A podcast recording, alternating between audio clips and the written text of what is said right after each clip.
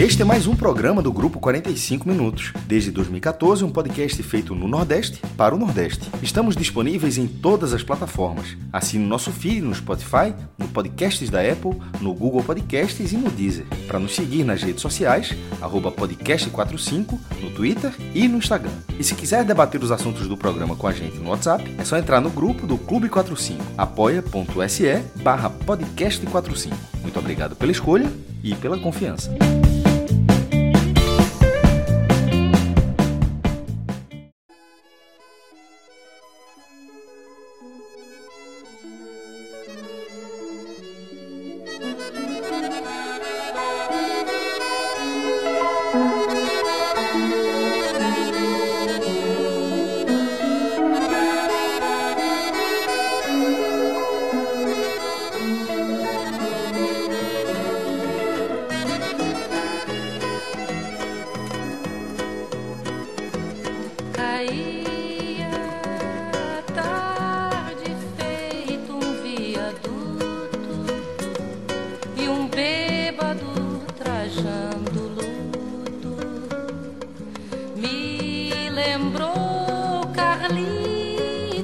Sejam todos bem-vindos e bem-vindas ao podcast 543 543, gravado nessa segunda-feira, 4 de maio de 2020, o dia em que o Brasil perdeu Aldir Blanc.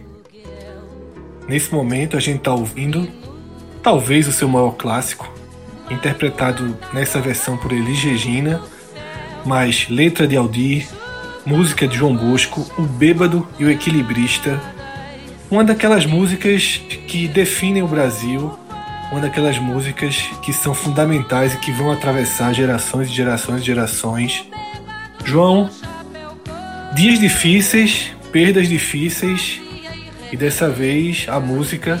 Dia desses a gente estava aqui conversando, ouvindo e celebrando a obra de Moraes Moreira, e agora de novo estamos, faz... estamos fazendo musicast de despedida, agora com Aldir Blanc. É, essa música aí é considerada uma das músicas, assim, não vou listar em ordem não, mas é, é uma das músicas mais bonitas, assim, letras mais bonitas da, da MPB. É, eu lembro, é, é, e de vez em quando eu falo isso, é que tem, tem, música que marca você, que você lembra a primeira vez que você ouviu. E nessa essa música eu, eu ouvi, tipo, sei lá, eu tinha 14 anos, 15 anos e tal. E que eu parei para ler. Foi aquela. A, a, a, você, a letra, você para para prestar, prestar atenção na letra, né? E, e você vai viajando na letra. Aí depois você fica descobrindo, aí depois eu descobri que essa música foi a música que foi o hino, né? Da, da reabertura do Brasil, da época da, do final da ditadura, né? Da, das pessoas voltando do exílio e tal. É, mas é, é, um, foi uma perda, mais uma, muito grande para a cultura do nosso país, uma cultura que é sempre nunca, é, nunca foi levada muito a sério e nos últimos anos, assim, ela está sofrendo é, é, desmandos e mais desmandos por, por, tudo, e aí nisso a gente perde é, pelo coronavírus, né? Foi mais uma vítima do coronavírus, a Black, foi mais uma vítima do coronavírus. E aí, sobre a, a música, a, eu destaco a, a, um trecho na música que fala o seguinte, né? Chora a nossa pátria, mãe gentil, choram Marias e Clarices no solo do Brasil. Mas sei que uma dor assim pungente não há de ser inutilmente a esperança. É, é, talvez ela é a música que foi feita no final dos anos 70 e que se mantém atual até hoje. Né? Como todas as grandes músicas, né?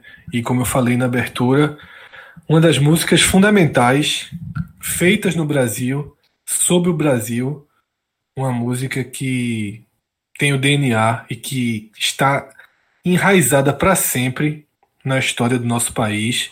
Como o João falou, tem sido dias de muita, muita dor, né, das pessoas perdendo parentes, a gente enfrentando tudo isso com a força que a gente pode ter no meio de todo esse caos.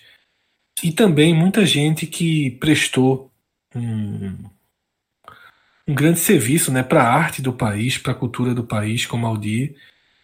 e a Covid vai deixando aí sua marca nessa página muito É, dura. e só, e só é, a gente colocou para abrir é, a, a versão talvez mais clássica da música, na voz de Elis, né? Elis que gravou muita música de Aldir, muita música de, da dupla Aldir Blanc, Blanc e João Bosco.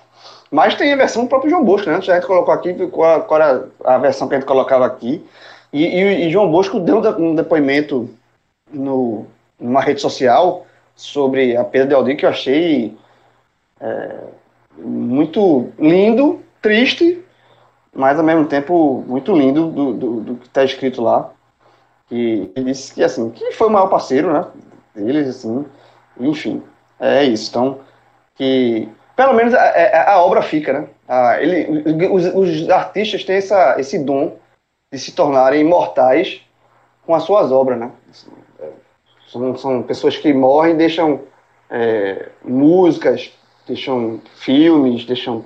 Os grandes artistas eles cons conseguem se tornar eternos pelas obras que eles deixam. E um clássico da música brasileira acaba também abrindo um clássico do podcast 45 Minutos, que chega na sua versão 2020 um tanto quanto cambaleante, digamos assim, que é o programa que a gente já faz sempre nos primeiros dias de maio sobre os balanços financeiros dos clubes do Nordeste. A gente faz esse programa antes mesmo da nossa programação passar a de forma regular abranger Salvador e Fortaleza. Lá atrás, no podcast, a gente já trazia o estudo sobre a situação financeira dos clubes do Nordeste ano a ano. E isso é algo que o podcast herdou do blog de Cássio. Cássio sempre tem esse cuidado, está montando um arquivo que serve para pesquisa do país inteiro. Não por acaso o Cássio virou uma referência é, em várias áreas, mas nessa área de balanço financeiro, ele é um dos jornalistas do país que tem mais cuidado, que é mais respeitado, que é mais consultado. Alguns outros também se dedicam. E ninguém melhor do que o próprio Cássio para explicar por que, nessa versão 2020, em que a gente se debruça sobre os balanços de 2019, por que dessa vez alguns clubes não cumpriram o prazo histórico já estipulado do último dia de abril. Na Série B, a gente está gravando esse programa, como eu falei, entre o dia 4 e o dia 5 de maio. Na Série B, 15 clubes dos 20 que disputaram em 2019 ainda não postaram seus balanços. Na Série A, cinco clubes ainda não postaram seus balanços.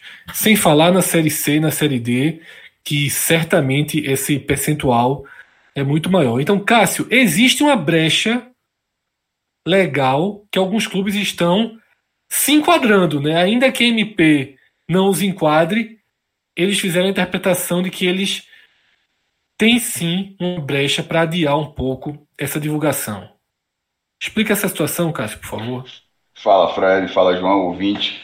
É, de antemão, é, tem, que ser, tem que ser claro de que esses clubes tiveram muito tempo para entregar esses, esses dados, para entregar esses demonstra, demonstrativos é, contábeis. Porque 30 de abril não é o dia para entregar, não. Historicamente, 30 de abril é o último dia para entregar. Os dados são 1 de janeiro, os desse ano que a gente está avaliando aqui, de 1 de janeiro de 2019 a 31 de dezembro de 2019. Portanto, todos os clubes tiveram de 1 de janeiro de 2020 até 30 de abril de 2020, tiveram quatro meses para fazer isso aí. Então, eu digo isso, é, é para falar, existem os motivos sim, mas sem deixar, sem, sem esquecer, sem, sem deixar de falar de que todo mundo teve tempo para fazer. Porque muitos fizeram. Muitos fizeram. É, mas, por exemplo, aqui em Pernambuco a gente, a gente, teve dois clubes que não apresentaram da forma mais, mais clássica possível. Mas, por exemplo, dos que você está falando, dos que jogaram a primeira divisão, Cruzeiro e Atlético Mineiro, por exemplo, não entregaram. O CSA, que a, a duras penas tinha feito ano passado, quando entrou na primeira divisão, já agora já não mostrou. Ou seja, votou em, mais ou menos a ser aquele CSA que era com os números de difícil acesso. é, eu, é, tinha o elogio associado à dívida trabalhista, mas é quando você lembra disso, você lembra que o CSA fora do, do da visão da primeira divisão é o CSA que para conseguir números é muito difícil.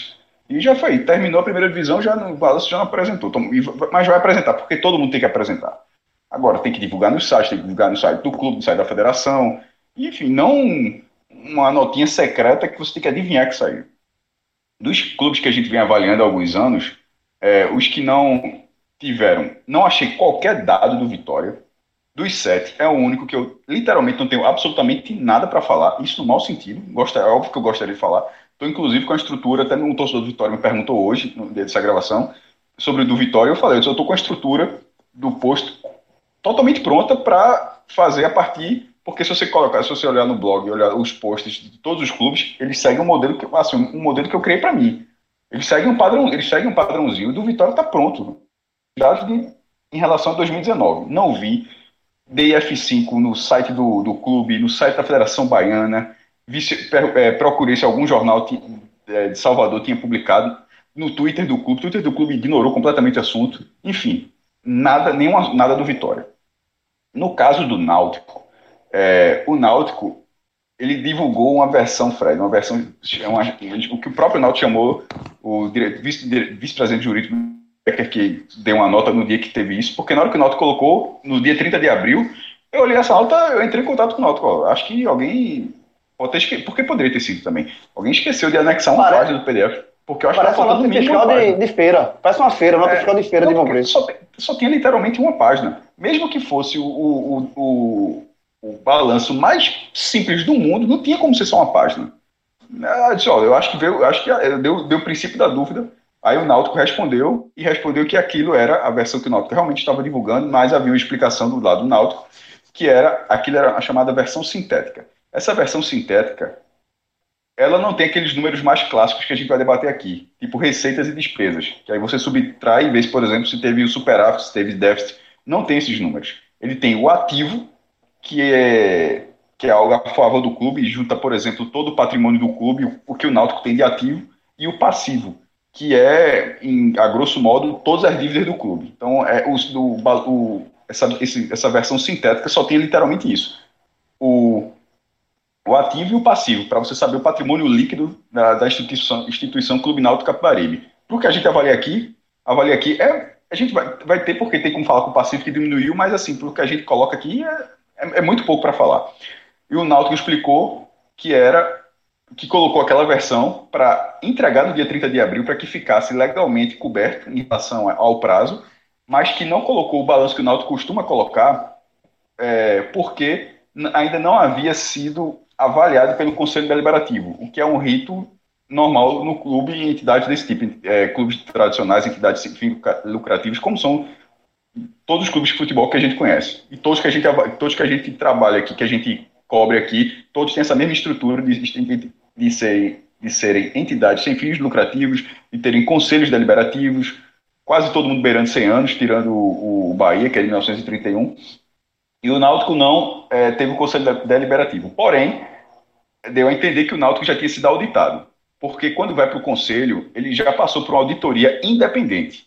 O clube pode até fazer uma auditoria, auditoria interna, você usar essa palavra auditoria, mas auditoria independente, que é algo que, que, que todo mundo precisa fazer, ou seja, você não faz o balanço e lança, não. Você tem que fazer o balanço e esse balanço tem que ser auditado, tem que ser, ele tem que ser é, analisado, examinado por um auditor independente. Você contrata um auditor independente e ele, ele, ele colocando o nome dele, ele vai dizer se, se, se o balanço atende a todos os requisitos, o que é que está faltando. Ele literalmente é, é, ele tem, ganha carta branca para, em tese, em tese, ganha carta branca para falar o que quiser. E o Náutico passou por isso. Só que não passou pelo Conselho. Por não ter passado pelo Conselho, o Náutico não quis botar o balanço completo, mas disse que irá fazer até o prazo que o Náutico entende, que é o máximo, que é até junho. Já o Santa Cruz, o Santa Cruz, o balan eu, eu, entrei, eu conversei com dois diretores do Santa, ao mesmo tempo foi numa, numa, numa chamada com, com os três simultaneamente, Roberto Freire e Ítalo Mendes, para eles me, me explicar a situação do porquê que o Santa não estava apresentando.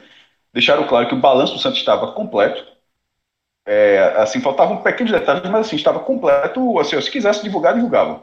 Porém, o Santa não tinha, é, não tinha tido ainda a assinatura do auditor independente. Aí fala, pô, por quê? Como é que assim não teve? O audit, a auditoria que o Santa Cruz contratou foi uma auditoria de São Paulo.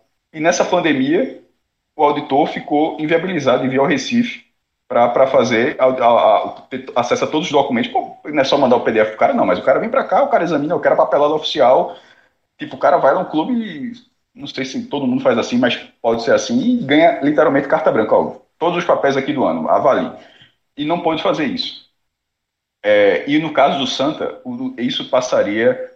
Eu não sei se o Náutico também tem um conselho fiscal, provavelmente tem, mas é porque, como na nota não estava claro, eu não fiquei com essa dúvida. Mas o do Santa, depois da, do aval do auditor independente, iria para o conselho fiscal do clube e depois, finalmente, para o conselho deliberativo do clube. Ou seja, faltam, faltam três etapas. Porém, ao contrário do Náutico, é, assim, o Náutico está coberto, na, na visão dele, pelo, pela versão sintética, mas para a gente aqui, em relação à avaliação, fica o desse podcast por, pela, pela falta de números do Náutico. Já o do Santa é o contrário. Em tese, o Santa não tem nenhum documento, o Santa está se baseando na mudança da, da, da medida provisória 931, para que o prazo seja estendido e o clube fique ok. Até acho que isso vai acontecer. Assim, posso estar enganado, mas até acho que isso vai acontecer.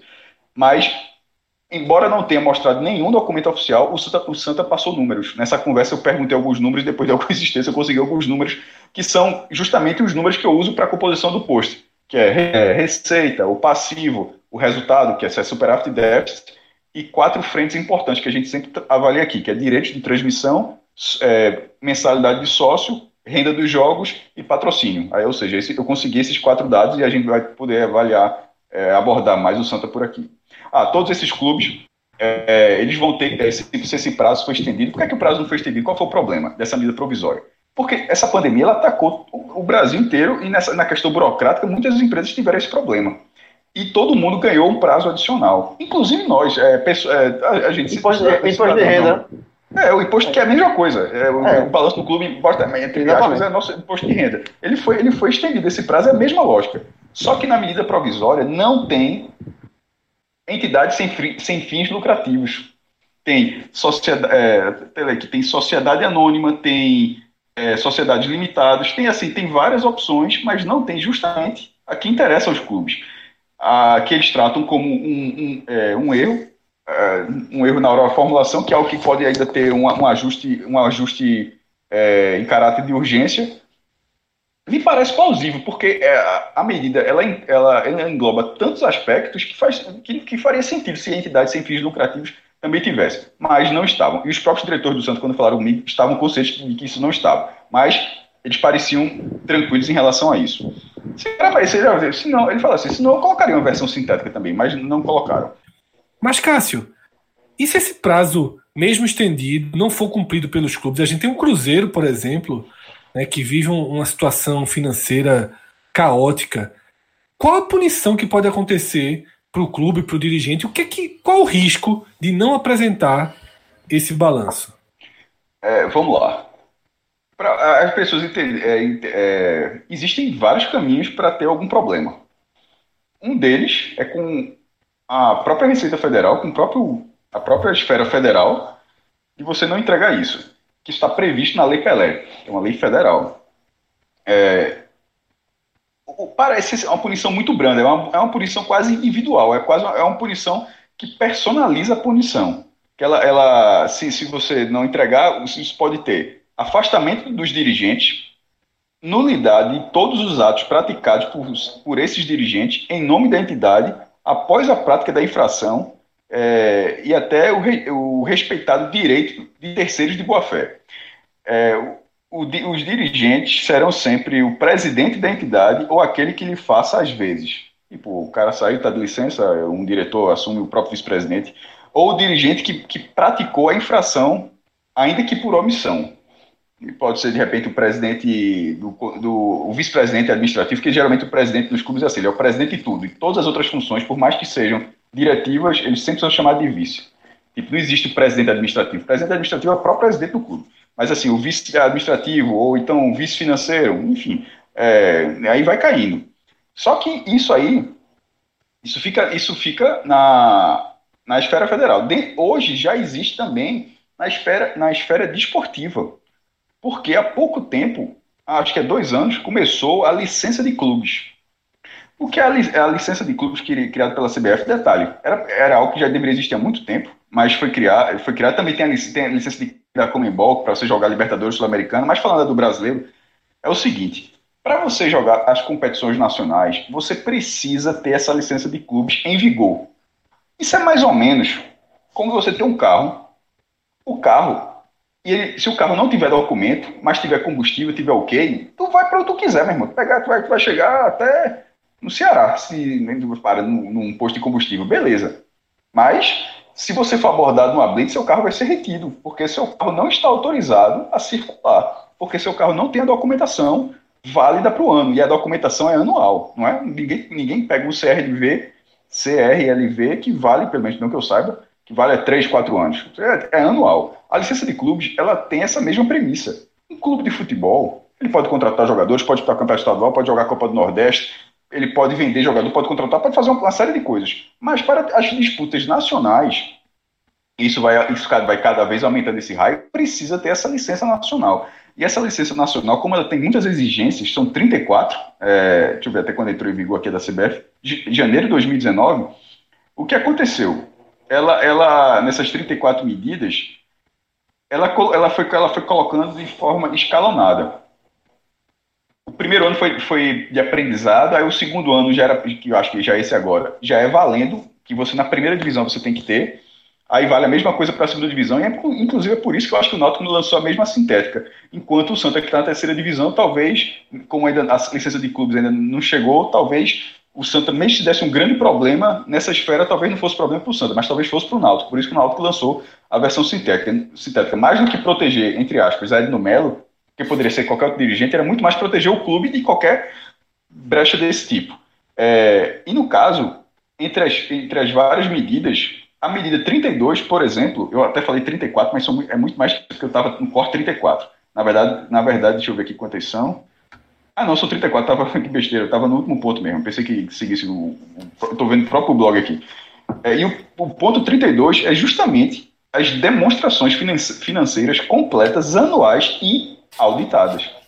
Ou seja, não é isso que eu falei, isso não adianta o clube fez o balanço, não. Esse balanço tem que ser auditado. E não é auditado por você, não. É uma auditoria independente. Aí, por exemplo, só como curiosidade, o tópico 33, balancetes, Nenhum clube aqui faz isso, ou divulga. Balancetes é que, tipo, a cada dois, três meses você faz algum, no clube, o Bahia já faz. É, a gente gastou X, é, teve isso de receita, são, são detalhes mínimos do clube. Em vez de você só descobrir o que o clube está fazendo a cada final de temporada, você vai descobrir a cada três meses, balancete. E o orçamento, que é o 34. O orçamento todos os clubes fizeram, todos os clubes lançaram orçamentos. Mas, por exemplo, dos, dos três pontos aqui, aqui no Recife, ninguém, é, ninguém em tese é, entraria. A único, o único parêntese é que os balancetes podem ser eventualmente solicitados pela CBF. É, mas isso era para o clube já fazer de forma se antecipar esse problema. Mas, de toda forma, as demonstra demonstrações financeiras completas, anuais e auditadas, se fosse um problema para disputar o campeonato da Série A, se o, se o Santa Cruz e o estivesse na Série A, nesse momento, eles estariam com problema. Ele, você, e assim como é o caso dos que ficaram da primeira divisão, é o caso do Atlético Mineiro. Porque Fred falou no começo desse programa que 15 clubes ficaram. Só que desses é, cinco, 15 clubes apresentaram e 5 não. Só que dos 5 não. É, um é o CSA, caiu. Outro é o Cruzeiro, caiu. Chapecoense e Havaí caíram. O único que não caiu, dos que não apresentaram, é o Atlético Mineiro.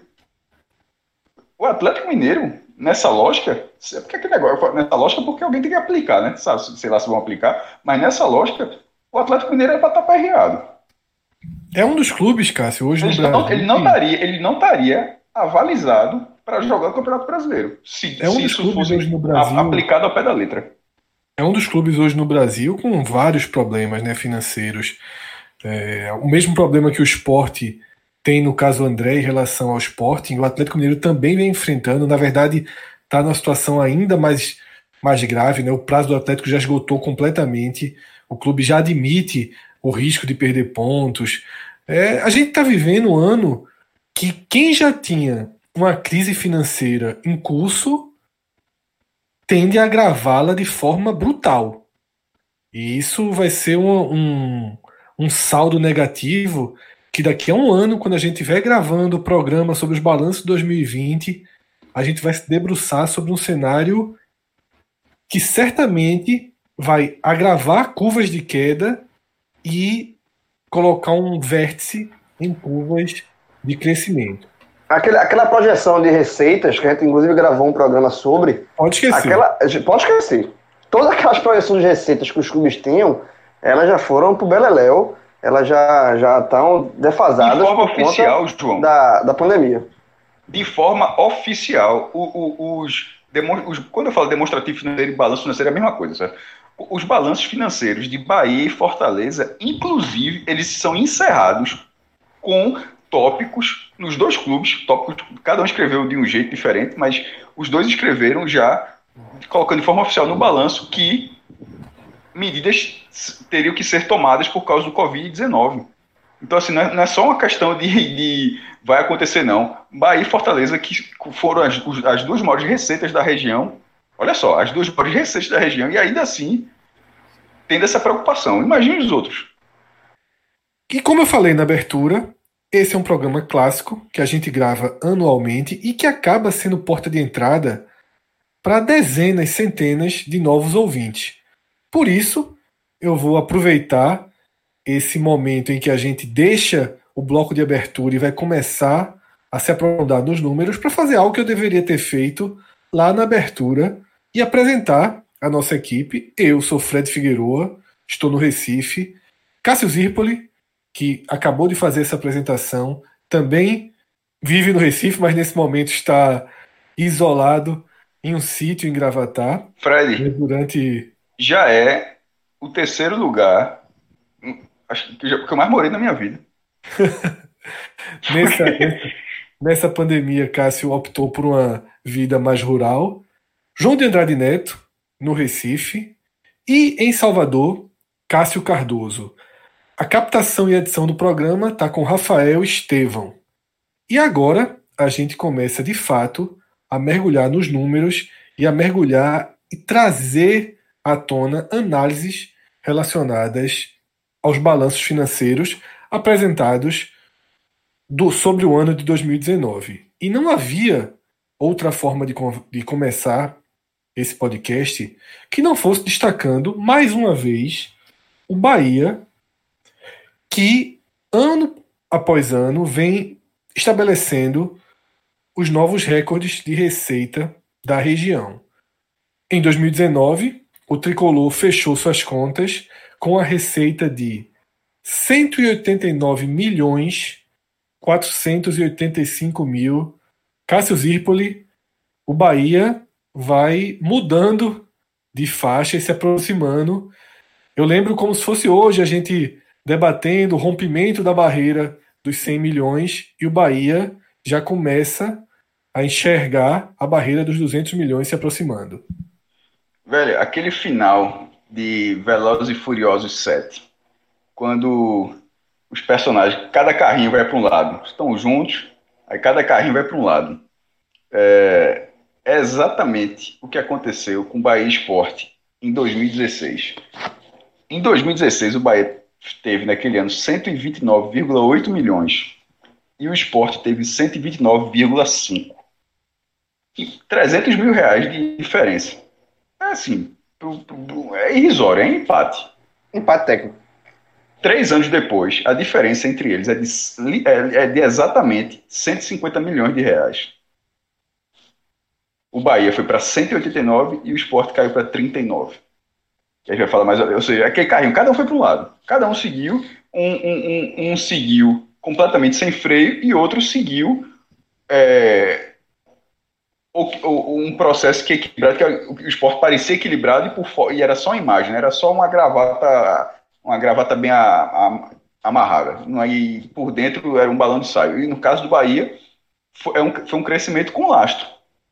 E, e, e, e- e numa, em uma curva que ela, ela dá muito mais, um- foi algo muito mais crível. No ano em 2017, o Bahia caiu para 104. O, o 2016 é, é a assinatura do contrato. Então todo mundo pegou um bonde da Globo Só que o Bahia foi para 104 e depois aí entra o do esporte interativo quando começa a valer, aí já dá uma, vai, já vem um bônus, inclusive até aquela questão do contrato que depois passou meses e meses e o Bahia ganhou também, e os clubes ganharam em relação a uma disputa com a TV.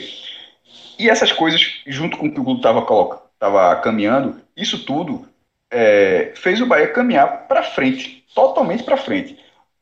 Tirando 2017, que era a baixa natural, pela falta da, da luva, quando vem 2018 com 136 e depois vem 2019 com 189, veja só, de 136 para 189, é, assim, isso, quando, isso, quando, isso, acontece, você tem que parar, você tem que analisar.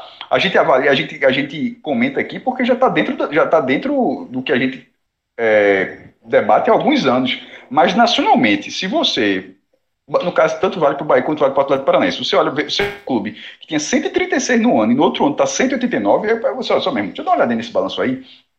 Aí quando você vai para o balanço, você vê que o Bahia consegue é, subir pontos importantíssimos a televisão, a televisão é, bateu 80 milhões de reais em 2019. Lembrando, 2018... cara, que no seu, no seu critério, televisão engloba os direitos de TV, as cotas por avanço de fase, as premiações, tudo isso entra na conta desse item televisão.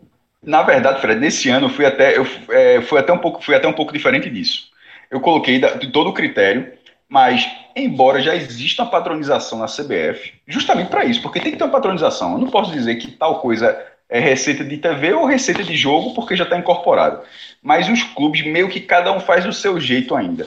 Tanto é que no, no posto do Bahia tem um asterisco. Eu, justamente sobre isso, para você. É, o Bahia, na renda dos jogos, da bilheteria, ele contabiliza ingressos os direitos do contrato com a Fonte Nova, mesmo que não seja efetivamente um ingresso, e premiações e torneios.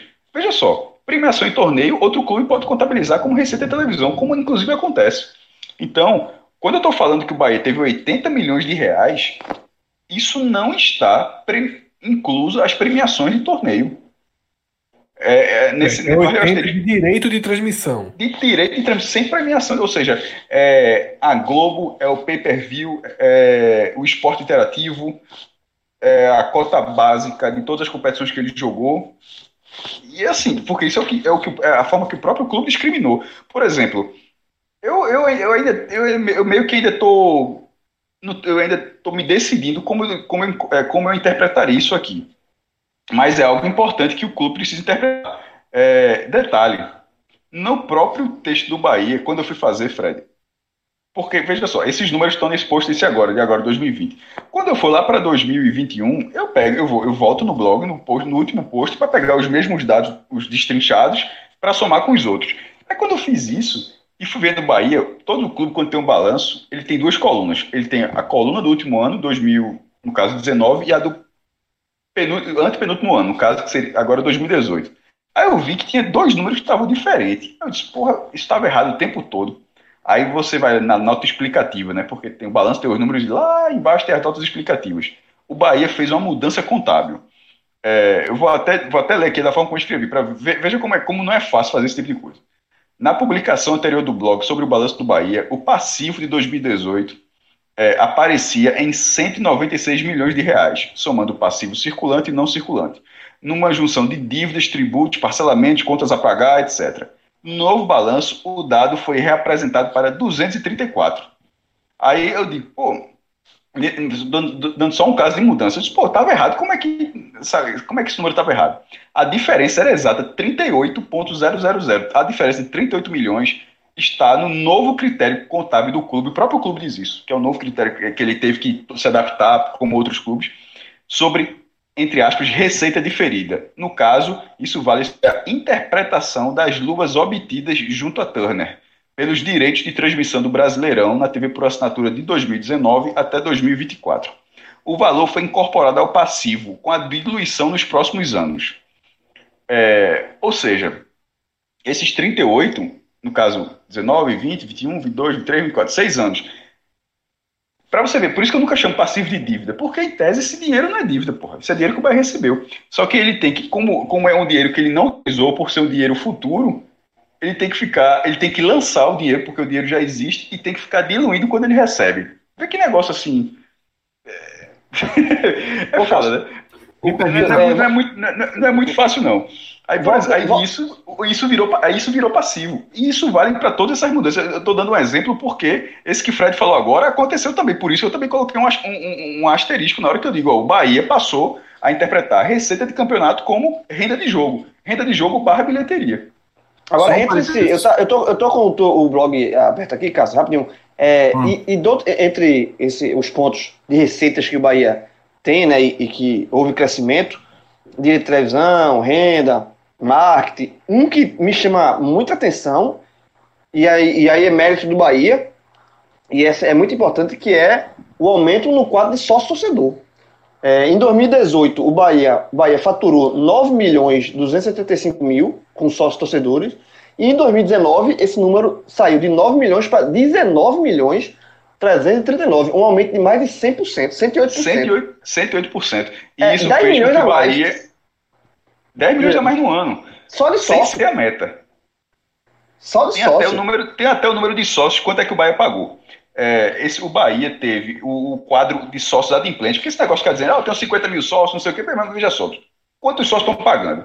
Não adianta dizer que tem não sei quantos sócios, não tem que dizer quantos sócios estão pagando, meu irmão, que vale é sócio adimplente, pô. Ah, você pode até considerar uma carência de dois, três meses e considerar essas pessoas como adimplentes, porque eu até acho correto. Mas ficar dizendo que o cara não paga seis meses, está incorporado para fazer número, não vai adiantar nada. É, o Bahia, ou seja, considerando sócios adimplentes, os que estão pagando a mensalidade, o Bahia, o Bahia passou de 19.463 para 34.168. Foram 14.705 adesões no ano. É, ou seja, o quadro em um ano, o quadro que já, já era bom, é, é, bom para os nossos padrões, aumentou 75%. E isso o clube Ah. esse ano. Fala. Não, Fala, rapidamente, só para destacar, para não ficar muito distante, você falou sobre a TV. É, esse assunto da Turner, inclusive, ele foi meio que um tabu, né? Porque quando o acordo com a Turner saiu, o que foi anunciado é que esses 40 milhões seriam a título de luva. Eu sempre tive um pé atrás com essa história de luva, porque você imagina uma empresa pagar 40 milhões de luva ao Bahia, pagar 40 milhões de luva ao Inter.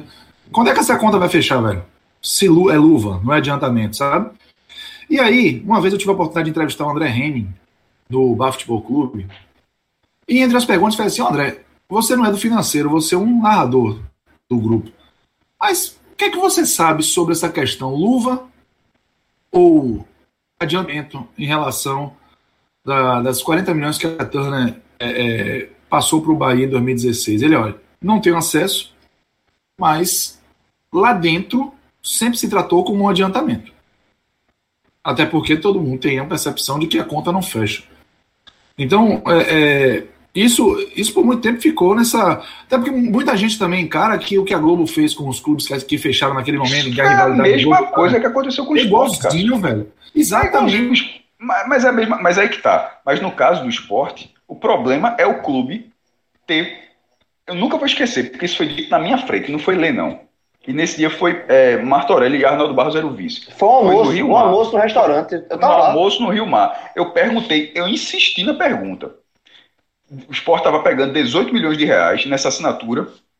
Que inclusive ele é 2015, 2016, por isso dá aquele salto gigantesco. Que, que inclusive o Bahia também teve. Isso. Aí quando pega esse daí, o Sport tá pegando 18 milhões, mas ele disse que o Sport não ia usar, que não sei o que, que esse era, era luvas. Eu disse, veja só, isso é luvas ou é um adiantamento, ou isso é uma parte das cotas futuras que o Sport está recebendo agora. Isso é adiantamento. Veja só, o Sport vai receber X, aí eu falo falar de forma bem metódica, o Sport vai receber X no ano, X no outro, X no outro, X no outro, e fora todos esses X, o Sport está recebendo mais de 18 milhões. É isso, é, é- ou seja, é algo à parte, é algo extra. É. Isso. Não era. E não, Não, era. isso. Isso foi na minha vez, isso foi comigo. Isso foi, ninguém escutou, não. Isso foi eu perguntando. E aí e chegou, chegou esse fumo, aí uma hora, a, e o Sport teve que pagar esse ano. Aí ia pagar no passado, aí, só que como não tinha mais a cláusula para queda, a gente vai debater o Sport mais pra frente, aí conseguiu empurrar para esse ano para pagar. Esse ano o Sport só pagou um milhão e meio ano passado, que era 18, né, um milhão e meio passado, e pagar 16, e meio, 16 milhões e meio esse ano a Globo. É, então é mais ou menos essa, se for essa relação do Bahia, ou seja, o Bahia pegou esse dinheiro e vai diluindo em relação Isso. a, a nesses anos, tem- mas tem até 2000, no caso, tem até 2024 para que é o fim desse contrato para resolver isso aí. É, que eu estava falando dos sócios, era só dizer que o Bahia é 34 mil e a meta desse ano era bater 50 mil, né? Ele estava bem pertinho de chegar aos 40 mil. Se eu não me engano, já até chegou a, chegou a ter 40 mil, mas deu uma baixa. Quando fez essa Chegou, baixa chegou aqui, sim. mas aí teve o. Aí, Chegou perto dos 45 mil. Chegou perto dos 45 mil início do ano. Mas É, esse problema aí agora da. É, mas aí nos casos, já depois, já em janeiro, né? Porque eu tô falando isso aqui. Isso, esse já em dado janeiro, de já em 34 janeiro. mil, ele fecha em 31 de dezembro. Agora, Isso. o número de janeiro ou 50 mil- fevereiro. Como? Em janeiro, fevereiro, ele chegou a. a, a Ah, ele bateu essa meta. 45 Mas, mil. Aí isso. o clube tinha a meta de 50 mil, que agora eu acho que foi pro saco. Porque 30% de inadimplência, o presidente do Bahia tuitou não tem, não ontem, tem. ontem, ontem. Muito complicado. Quanto de inadimplência? 30%. Porra, veja, é, vamos supor que seja 40 mil. Os 40 mil, 30% de 40 mil é 12 mil pessoas. Ou seja, o, o, o- já caiu para 28 mil, consi- considerando quase 40 mil. É, é muito. É, é, é, a- é, é bronca. inadimplência do, no Bahia só é considerada virada-chave, tipo, por exemplo, abre espaço, por exemplo, na, no lugar do acesso garantido, né? Porque a fonte nova tem um limite, é, com dois meses. Né, passou dois meses sem pagar, tendo acesso garantido, abre como espaço para o acesso garantido. Só quando, só quando É. vence o segundo, o segundo mês. O segundo mês, exatamente. Então, assim, ele ou seja, já venceu o segundo mês de 30%. Eu não Então, sei se na ele considerou prática- assim, ou se ele pegou só um mês. Aí é que tá. Ah, porque se for, Entendeu? se for, Porque ele não disse se que for foram dessa 30% forma, que perderam. já seria dois meses com 28 mil. Isso, isso. E ele não, não foi isso, ele não deixou isso claro. Ele deixou que um mês, o mês teve 30% de inadimplência. E foi um número alto. Ó, do Bahia, a gente já falou da televisão, 80 milhões, assim, 80 milhões eu, eu não imaginava nem tão cedo que um nordestino fosse ter uma receita desse, desse tamanho. O Bahia, ele foi 63 em 2017, 75 em 2018, quando já foi considerado algo além, tipo, como se fosse, mas não era o chegou agora 80, era algo que eu imaginava, tipo, mais alguns anos ainda de primeira divisão. O Bahia já ter chegado de 80 milhões de televisão, um negócio assim fantástico.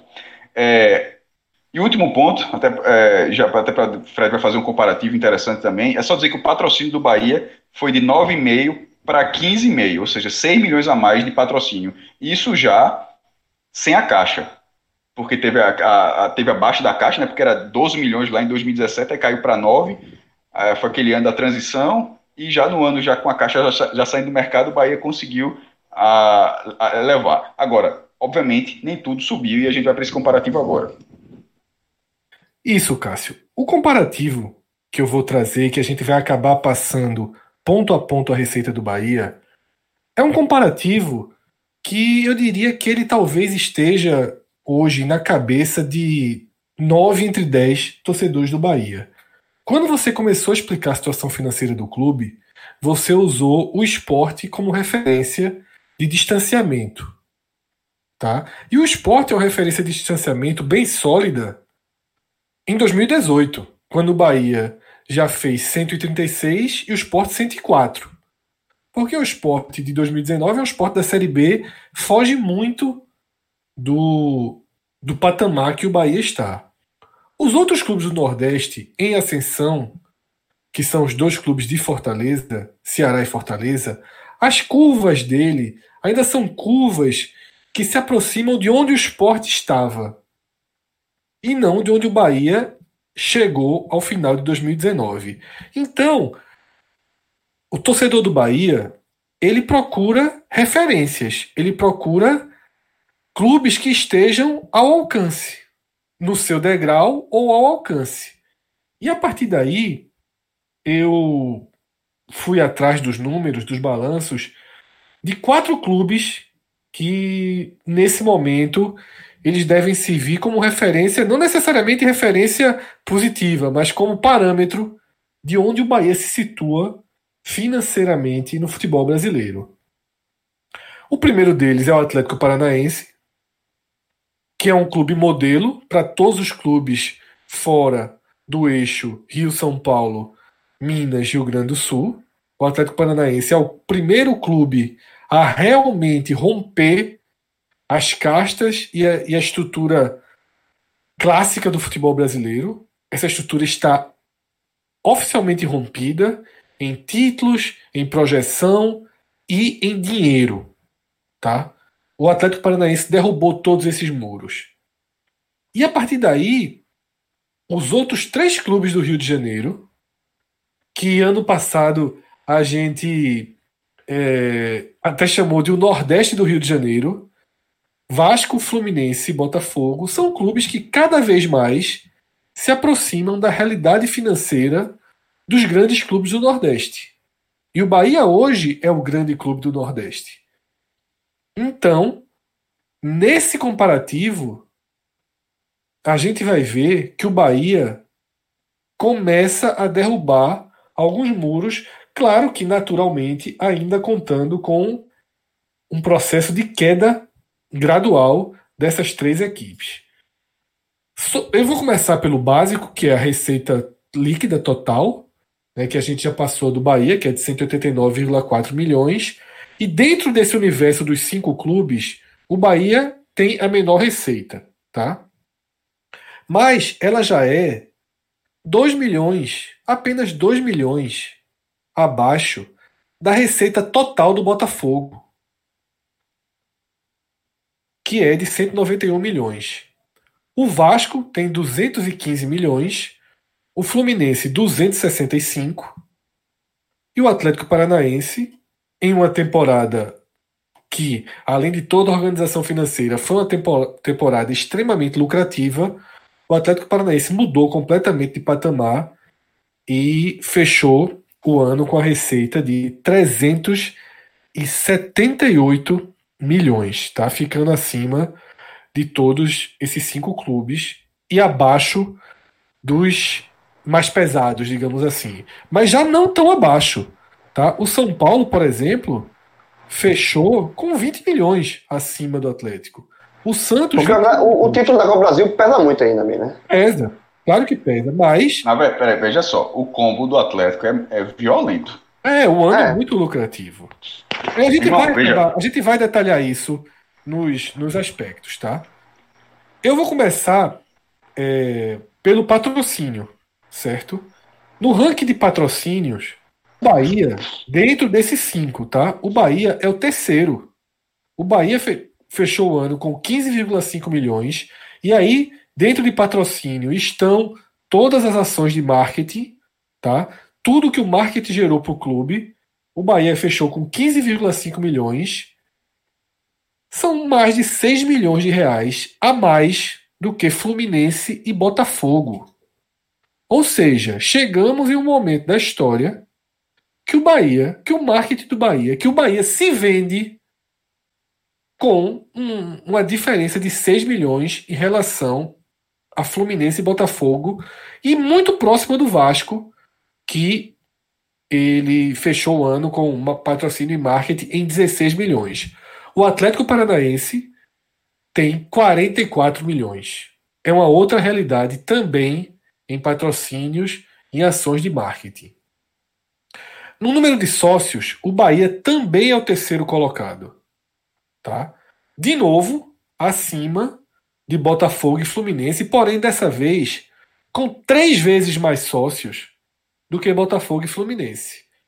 Botafogo e Fluminense faturaram com seu quadro de sócios, respectivamente, 6 e 5 milhões de reais.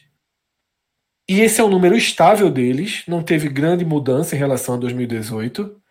Enquanto o Bahia faturou 19,3 milhões. O Atlético Paranaense é o segundo, com 26,4 milhões. E o Vasco, que foi um exemplo, na reta final do brasileiro, de aquela, aquela, é. aquela. Né? carga, o se Vasco tornou, chegou... se tornou é, o clube mais sócio no Brasil. É, o Vasco chegou em 36 milhões de reais na temporada, o que triplicou o faturamento dele em relação aos sócios. Em 2018 ele tinha fechado com 12, tá? Bilheteria. E aqui, a partir daqui, como o Cássio citou naquele asterisco do blog dele. A partir daqui a gente vai ter duas distorções, tá? O Bahia vai ter a bilheteria inflada pelas premiações terem entrado aqui Então, nessa comparação, ele vai ter uma vantagem na bilheteria, mas vai significar uma desvantagem quando a gente for comparar a TV. Tá? E agora a gente vai para dois tópicos que eles vão ter alguma alteração, porque, como o Cássio já explicou, o Bahia coloca a renda das premiações junto com a renda dos jogos da bilheteria da Fonte Nova. Diferente de outros clubes que fazem essa junção nas cotas e no direito de transmissão de TV. Cássio Cardoso, ele me repassou aqui, antes da gravação, me lembrou que só na Copa do Brasil o Bahia recebeu 11 milhões pelos avanços de fase. O Bahia fez uma Copa do Brasil que foi muito longe, parou no Grêmio nas quartas de final. Tá? Na Sul-Americana, ele, ele caiu muito cedo, caiu na primeira fase, acho que recebeu um milhão. E na Copa do Nordeste, o Bahia praticamente não andou, recebeu algo significativo para esse balanço do Bahia. Então o Bahia tem aí algo em torno de 12 milhões de premiação. Tá? Então você calcule mais ou menos isso para essa lista que eu vou passar agora, que é a lista de bilheteria. Tá? O Bahia aparece como segundo, com 17 milhões abaixo do Atlético Paranaense, que fez 23,5 milhões. Mas se a gente deduzir aí 11, 12 milhões, o Bahia cairia para a última colocação, porque o Botafogo fez 10,6 milhões. Mas aí também tem que ver se todo mundo faz diferente, né? Não, todos os outros eu estou com detalhado. Todos os outros incluíram na televisão. Fluminense e Vasco fizeram 16 milhões. No Fluminense 16,3 e o Vasco 16. Na televisão, tá? O Botafogo, com a soma, fez 87 milhões. Se o dinheiro do Bahia fosse entrar aqui, o Bahia teria uma cota de TV junto com a premiação acima do Botafogo. O Bahia fecharia com, a, com pelo menos, pelo menos 91 milhões de cota de TV. O Botafogo fechou com 87. Os outros três clubes, o Fluminense fechou com 109 o Vasco com 19 e o Atlético Paranaense, e aqui entra o prêmio da Copa do Brasil, com 159 milhões entre direito de transmissão e premiação. O Atlético Paranaense, Fred, inclusive, Fred, deixa eu só passar. O Atlético Paranaense ele ganhou 74,8 mil de direito de transmissão e 84,8 milhões de premiação. Veja só, Agora, não, rapidão, é, é, sobre o Bahia, porque assim, acaba o número sendo confuso, mas eu me dei o trabalho de abrir novamente, estou falando aqui com o documento do Bahia a, aberto, e as receitas das, das, das, atividades do Bahia são divididas da seguinte forma. Isso agora eu estou lendo, não, eu estou lendo o blog, não, estou lendo o parecer do Bahia. É, que é, esse é inclusive da auditoria independente, que foi feito pela BDO. Receita das, é, receita das atividades. 80 milhões, 80,5 milhões isso equivale a receitas de transmissão de imagem e luvas. Ponto. Que é, que é o da televisão que a gente falou. Receita de acesso garantido, bilheteria e premiações, como eu falei, dá 17 milhões. Dá 17 milhões. Receita de patrocínio, publicidade e marketing, 15 milhões. Sócio patrimonial e contribuinte, 19 milhões. Aí, loteria, 2 milhões. Receita com negociações de direitos contratuais, 44 milhões, esse no caso é venda de jogador, é 44 milhões de venda de jogador. Por isso, inclusive, teve um grande salto do Bahia. É por isso que se fala, é, inclusive, em receita recorrente e a receita variável. Porque, por exemplo, a receita recorrente do Bahia, se você tirar esses 44 milhões, ela se aproxima um pouco da do ano passado. Porque, querendo ou não, você não tem. Por mais que o Bahia diga que vai vender 30 milhões, mas é, é muito difícil você. O Vasco fez zero. É. Então, assim, é, chama de receita variável. Venda de jogador é receita variável. Receita, o que é receita recorrente? É direito de transmissão. Aquilo ali o clube vai receber aquilo, ponto final. Receita de sócio. Toda receita, se você, se você for ao pé da letra, toda receita é variável. Basta que alguém não queira pagar. Variou e você não recebeu dinheiro. Mas assim, é variável no seguinte sentido. Ó, você sabe que você vai ter uma base de 15 a 20 mil sócios, ou no caso do Bahia, 30 a 35 mil sócios durante 12 meses. Isso multiplicado pela receita, ou seja, o Bahia vai ter com de acesso, vai ter, é, deixa eu ver aqui, vai ter sócio, vai ter 15 milhões, 16 milhões. Essa receita, aí deu 19, mas essa receita não é variável, a variação dela foi muito pequena, foi uma variação de 3 milhões, Agora, assim, agora, o que é uma receita variável? É uma receita que pode ser zero, onde você não tem a garantia de nada que você vai receber, mas ao mesmo tempo, se você fizer boas vendas, você pode ter 44 milhões. Então, assim, tem um, é, tem- é, é, é, o salto do Bahia também é explicado pelo que o Bahia vendeu muito. Acho que nunca vendeu tanto. né? Acho que é, Agora o, é tem o recorde de vendas do Bahia. 44 milhões no ano, para ter ideia, no ano passado, no balanço de 2018, a- o Bahia teve 18 milhões de reais em vendas. Cássio, nesse ranking de vendas, o Bahia também foi terceiro colocado, tá?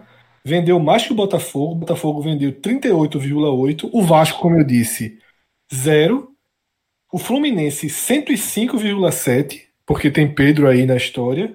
E o Atlético Paranaense, que tá, fez um ano muito no azul. O Atlético Paranaense fechou com 133 milhões em negociação de jogadores. Veja só, eu fiquei na dúvida agora, eu, eu me dei o trabalho de pesquisar aqui. Bruno Guimarães foi vendido em 24 de janeiro, meu irmão. A venda, de- a venda de Bruno Guimarães de 25 milhões de Não tá na euros Não tá no, no balanço. não tá nessa conta, meu irmão. Vai Então, estar assim, no próximo. Ou seja, o atleta teve essa cavalice de venda, teve o título da Copa do Brasil. Primeiro, teve o título. Ele foi campeão, ponto. Isso é um, de disso tudo, mais Vale importante, mais que esse banco imobiliário aqui, né? De, de tudinho, exatamente. Que isso tudinho é para isso tudinho é para fomentar a possibilidade de você ganhar isso, certo? A gente quando fala isso tudo, a gente fica vislumbrando para buscar algo desse tipo, ou seja, com isso tudo o atleta foi campeão nacional. Ponto. Então, o mais importante é isso, foi campeão, mas com esse título nacional ele ganhou uns 70 milhões de reais. Não, é porque como ele largou nas oitavas, né, ganhou, acho que foi 60 milhões de reais de premiação.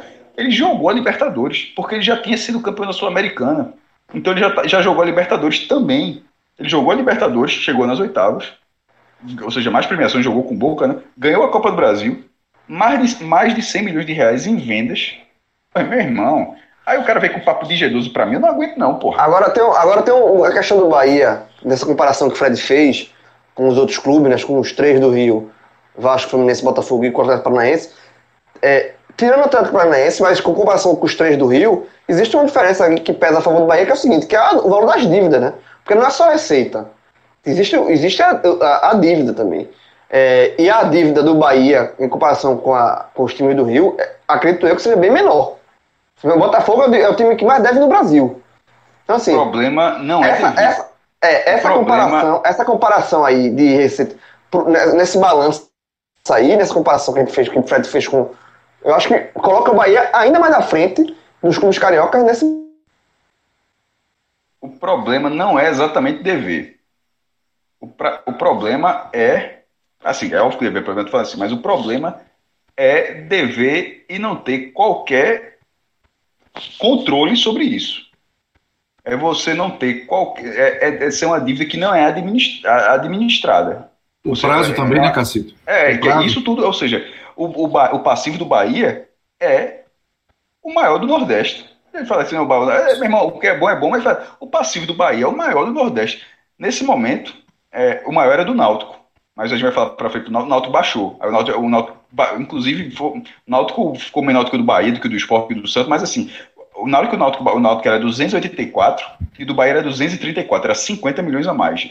O Náutico. Só que o Náutico abaixou, inclusive para menos de 200, e o Bahia foi de 234 para 266. E aí vai que eu falei lá no comecinho, naquela mudança contábil, que, o- que o Bahia teve que colocar o passivo do que era adiantamento, do que era a luva, aquela coisa tudo que inclusive o Cascador já falou, entrou no passivo e o próprio passivo aumentou, porque aque- a- na hora que o Bahia recalculou o balanço de 2018, em 2018, ou seja, o Bahia, em vez de ter terminado com 196, ele terminou com 234. Porque quando teve ano passado, quando a gente fez esse programa ano passado, a gente disse que o passivo do Bahia era 196. Só que o, o novo cálculo que o Bahia fez, a nova interpretação contábil, fez com que o número de 2018 oficial, ele passa a ser agora 234. Só que o número de 2019 também cresceu. Ele foi de 234 para 266. Só que, desse valor todo, o Bahia tem 104 milhões de reais em parcelamentos de longo prazo. Essa, é essa é a diferença. O Bahia tem muita dívida, tem dívida também de curto prazo, mas o Bahia tem 104 milhões de dívidas tributárias, dívida, dívida de tudo quanto é tipo, que vai pagar em 10 anos, 15 anos ou mais que isso. Que no, no Profundo acho que você poderia pagar até em 20, 240 meses, poderia pagar até em 20 anos. O que é dívida de curto prazo? Dívida de curto prazo é dívida que você tem que pagar em até 12 meses, em um ano.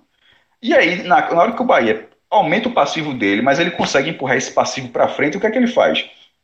Ele vem amortizando ano a ano as dívidas de curto prazo. Ele, o Bahia pagou todos os parcelamentos. Essa dívida, essa dívida, por exemplo, como, como a dívida está parcelada, a mente que o Bahia ganhe na loteria, ganha um dinheiro e diz, ó, eu quero quitar, beleza, quitou. O Bahia vai continuar, enquanto a gente gravar o podcast, o Bahia vai passar anos tendo uma dívida, um passivo gigantesco. Um detalhe, tem um detalhe aí, Por causa que o passivo está lá. Mas está sendo É. pago, fala. Tem um detalhe, que o Bahia, quando foi para a cidade tricolor, colocou o Fazendão à venda, né? E a receita gerada pelo Fazendão, que é um terreno grande em uma área habitável da, da, da cidade, pertinho do aeroporto. Então, a, a tendência é que o Bahia consiga levantar alguns milhões com esse terreno. E o que o Belintani fala é que esse dinheiro seria todo aplicado em amortização de dívidas, para que o Bahia pudesse ter ainda mais liquidez. E imagino Então- que sejam as de curto prazo. Porque é isso que eu tô falando. As de longo prazo, tipo, passa esses 104 milhões, eu vou, eu vou dizer um número aqui, certo? Só para o cara ilustrar. Não, sei, não tô dizendo que o número é esse, não, faço nem ideia né, nesse momento. O Bahia tem que pagar um milhão e meio, sei lá, um milhão e meio por mês, ou, ou de, de- dessa dívida, um milhão de reais por, por mês da dívida de, de longo prazo. Ele vai continuar pagando um milhão para o Bahia, para um clube que a gente está dizendo que tem 189 milhões, é nada. Esse, esse um milhão está garantido. A dívida de longo prazo ela está garantida. O problema é a dívida de curto prazo. Porque é aquele negócio, se você não pagar, ela é executada. Então aí e vira um, e vira um problema. Enquanto no parcelamento você não pode, você não pode atrasar o parcelamento para não pagar, mas o parcelamento é muito menor. Porque dívida de curto prazo não é um milhão, dívida de curto prazo é 5 milhões. Ó, tu tem, tu tem É dois meses para pagar 5 milhões de reais. Aí é chato para tu buscar. Então, mas assim, mas o passivo do Bahia é gigantesco, mas, pelo que a gente vem acompanhando nos últimos anos, não, não parece ser um balão de saia. O, O Atlético o- Paranaense, Cássio, é maior do que o do Bahia. 480, Mas é por causa do estádio. 488, mas aí tem o estádio. Na Mas é reforma estádio. pesada do estádio. E o Petralha, o Petralha emitiu uma nota recentemente questionando os números, né? Dizendo que conseguiu uma, uma, uma vitória na justiça para provar que houve uma interpretação equivocada, enfim. É, é, ele, ele questiona o valor, o tamanho da dívida, inclusive, com o estádio. E aí, se a gente for falar das dívidas dos clubes do Rio, como o João citou, aí é tudo dívida na casa próximo de um bilhão. Tá? É dívida de 700 milhões. E como o Cássio falou, várias. Botafogo, Vasco, com dívidas que têm que ser pagas é, nos próximos 12 meses. É uma situação muito pesada. E eu vou fechar essa comparação tá, com a frase de Fernando Ferreira, tá, que é da Pluri Consultoria, que ele falou o seguinte. Em 2013, Botafogo e Vasco faturavam cada um o dobro do Atlético Paranaense. Em 2019, o Atlético Paranaense faturou a soma de Vasco e Botafogo. Veja a inversão que aconteceu em seis anos. E para 2020, tem algum indicativo que vai ser diferente? Não, nenhum. Né? 2020 tende a ser, é, como eu falei, né? quem está com curva negativa Do 2020 Aí- situações normais, né? Porque assim, é, claro. É, não mudaria e agora vai ficar ainda pior. E aí, fechando esse, essa linha que foi apresentada com essas comparações, tá? É, que o Atlético Paranaense, inclusive, teve o maior superávit do Brasil, acima até do Flamengo, né? O Flamengo teve um lucro de 62 milhões, o Atlético Paranaense teve um lucro de 63,4. Desses cinco, só Atlético e Bahia tiveram o saldo positivo. Então, tá bem claro que se o torcedor do Bahia está buscando parâmetros e rivais dentro do aspecto financeiro, que, como o Cássio falou, acabam se transformando em rivais no aspecto técnico, o alvo são os três clubes do Rio de Janeiro. Clubes que o Bahia, inclusive, já nessa, nessa faixa O alvo é Hum. o retorno, meu irmão.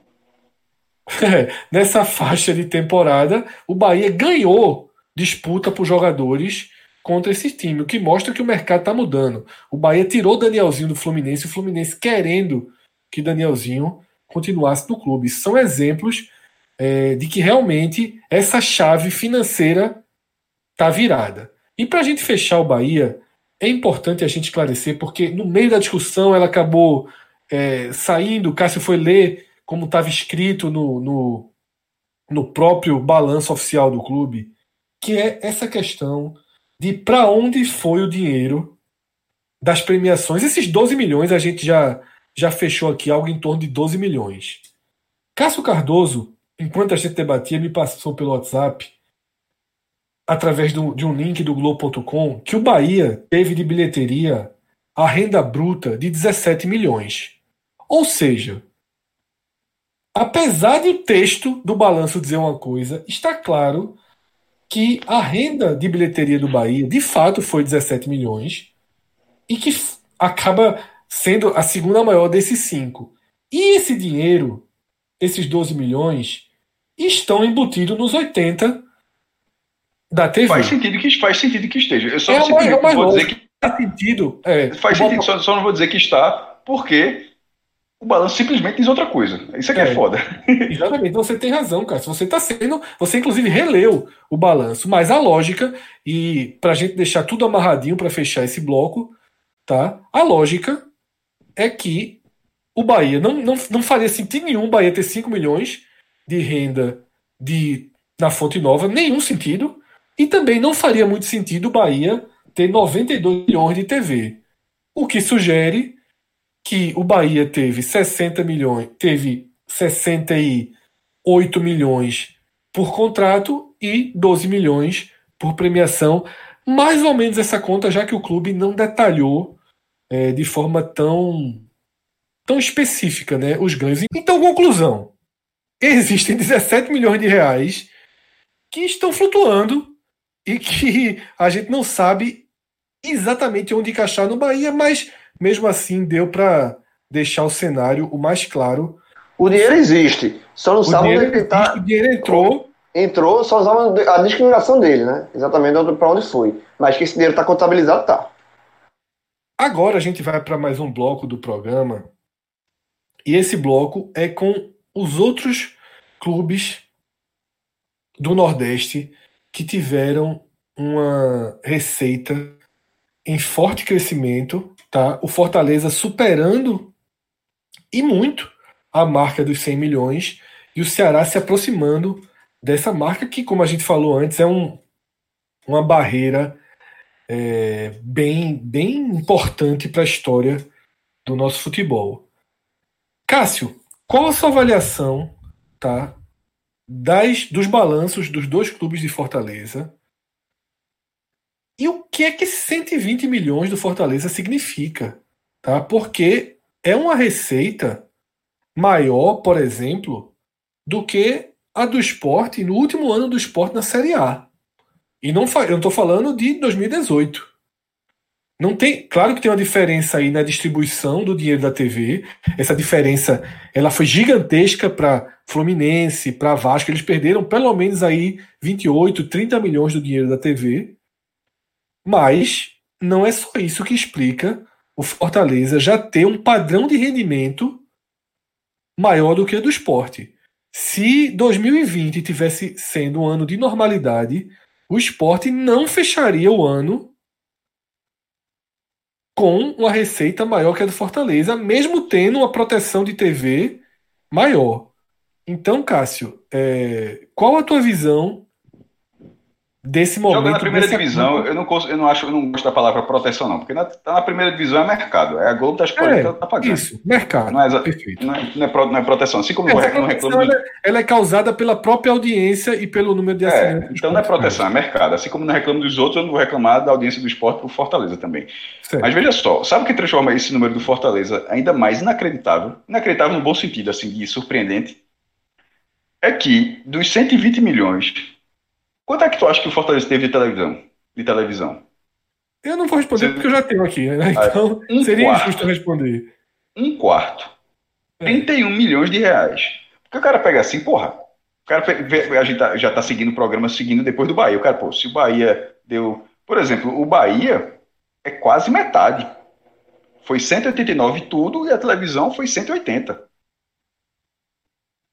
O Bahia, o a televisão chegou perto de 50% de toda a receita do Bahia.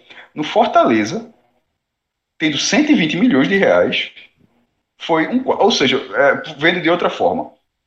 Tirando a televisão, o Bahia teve 109 milhões de reais, certo? 189 tudo, menos 80, Bahia teve 109 milhões de reais. Tirando a televisão, o Fortaleza teve 89 milhões. A diferença sem televisão entre Bahia e Fortaleza, um foi com 109 e outro com 89. Muito perto, né? Assim, é, é, é um crescimento absurdo.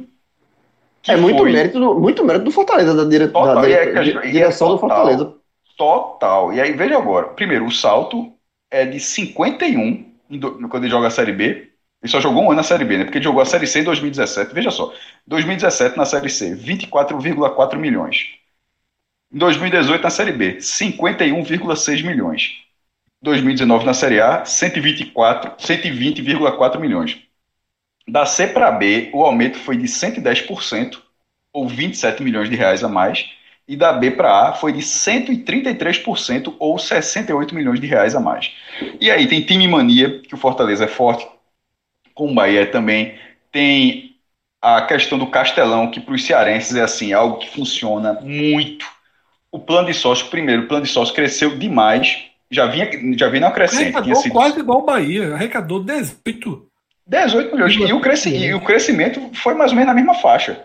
Um pouco abaixo, mas assim, tinha sido 5,7 milhões em 2017, 12,2 12, milhões em 2018 e foi para 18,6 milhões em 2019. E isso com a renda de jogo subindo também, 11,8 milhões. Ou seja, só aí, com sócio com televisão e sócio com renda, 18,6 com 11,8 dá, dá 29, dá mais de 30 milhões de reais. Só com o Castelão. Só com o Castelão e com, e com os sócios do clube. Aí você lembra que assim o Bahia também tem a marca dele, tem a, a Esquadrão, o Fortaleza também tem a marca própria dele, que é a Leão 1918, que é o ano de fundação do clube. A loja oficial, a marca do clube, é, o clube fatura com a marca dele, passou de 7 milhões, é, aumentou em 8,3 milhões de reais. O aumento, só com a loja, pô. É, é o que ele já tinha. É, o, o, o, ele já tinha uma loja forte e pulou e aumentou 8,3. A loja foi para. O total da loja foi 15,7 milhões. Só com a marca dele. É mais do que o dobro do que ele arrecadou com patrocínio. O patrocínio do Fortaleza foi 7,5. Ou seja, a, a, o patrocínio jogando a primeira divisão, rodadas, fazendo uma boa campanha, porque tem aquela questão também. Se você está fazendo uma campanha ruim, o patrocínio pode se afastar. Agora, se está fazendo uma boa campanha, além de você ter uma visibilidade boa para a sua marca, tem aquela questão que você atrai os grandes jogos da televisão. Ah, pô, a Globo meteu o jogo de Rio e São Paulo jogando com Fortaleza é, na, na, na, na, televisão, na, no, no, na Sport TV não, desculpa, mas é, na, no sinal aberto, porque o Fortaleza também é da Turner. Então, assim, e, e, o patrocínio, a marca o Fortaleza nunca ficou com uma visibilidade, visibilidade tão boa. Deu 7 milhões e meio. Só que a marca dele foi o dobro disso, pô. Então, assim, é, é algo que. eu, não, eu, juntando tudo aqui, não estou com todos os números para bater 120, não. Mas se você entrar lá no blog, cassiozirpoli.com.br, tem mais detalhado. Também tem um link para o próprio, próprio balanço do clube para você ver, juntando isso tudo. E o que é impressionante é que esse foi o primeiro ano, e como o Ceará bateu na trave, essa é a primeira e até agora a única vez que o Cearense passou de 100 milhões de reais. Só que há quase 10 anos. É porque eu não tenho um número de 10 anos. Números do Fortaleza, por exemplo, eu só tenho de 2014 para cá. Mas de 2014 para baixo, o Fortaleza já estava na, na, terceira divisão. O Fortaleza passou um tempão lá. Então, e o Ceará não estava na terceira divisão. Então, é óbvio que o Ceará estava com mais dinheiro que o Fortaleza. Em 2014, e... o faturamento do Fortaleza nascer, né? Total foi de 12 milhões. Agora foi de 120 ano passado. Veja só, a marca dele, é porque isso é valor nominal, sem a correção também, né? Mas de toda forma é. não mudaria muito. Mas a marca própria do clube botou 3 milhões a mais do que tudo que o clube teve em 2014. e a marca não existia em 2014. É. É, sobre o que eu estava falando de comparativo de Ceará, o Ceará não nunca teve assim, desde que eu me entendo, talvez lá em 2006, quando o Fortaleza era a primeira divisão, mas pelo menos há uma década, pelo menos, o Ceará não tinha uma receita abaixo do Fortaleza. E o Fortaleza passou assim, meu amigo, com cash. Ligou Cara, há três anos, há três ou quatro anos, a gente estava debatendo, a gente trouxe os números de Ceará e Fortaleza na B e na C. Na B e na C. A gente disse que isso aconteceu. É, a gente mostrou a curva e mostrou o quanto Ceará e Fortaleza já estavam em uma realidade financeira muito superior à de Náutico e Santa Cruz. Nesse programa, a gente está mostrando que. E acrescenta o esporte agora também. Exatamente, que Ceará e Fortaleza estão numa realidade financeira acima da do esporte e eu não estou considerando o balanço de 2019 do esporte. Eu considero ou 2018 ou mesmo que voltasse para a normalidade em 2020. Fred, a única diferença seria porque é, o esporte não faria, a, o esporte poderia fazer o número de sócios, mas não faria essa de renda, porque não tem como. Isso. não tem como, não tem como. A marca própria, eu duvido que o esporte ganhe 15 milhões de reais da. da se bem que é o faturamento, mas que o esporte ganhe um número gigantesco desse da. Da um, Não, é, não, nem da perto Ombro.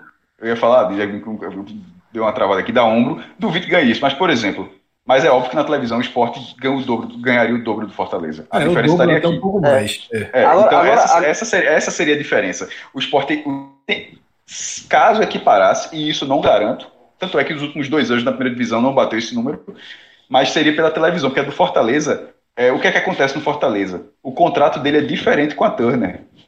Se você pegar o Ceará, o Ceará tem muito mais dinheiro. Veja só, Ceará e Fortaleza, os dois têm contrato com a Turner e os dois têm contrato com a Globo.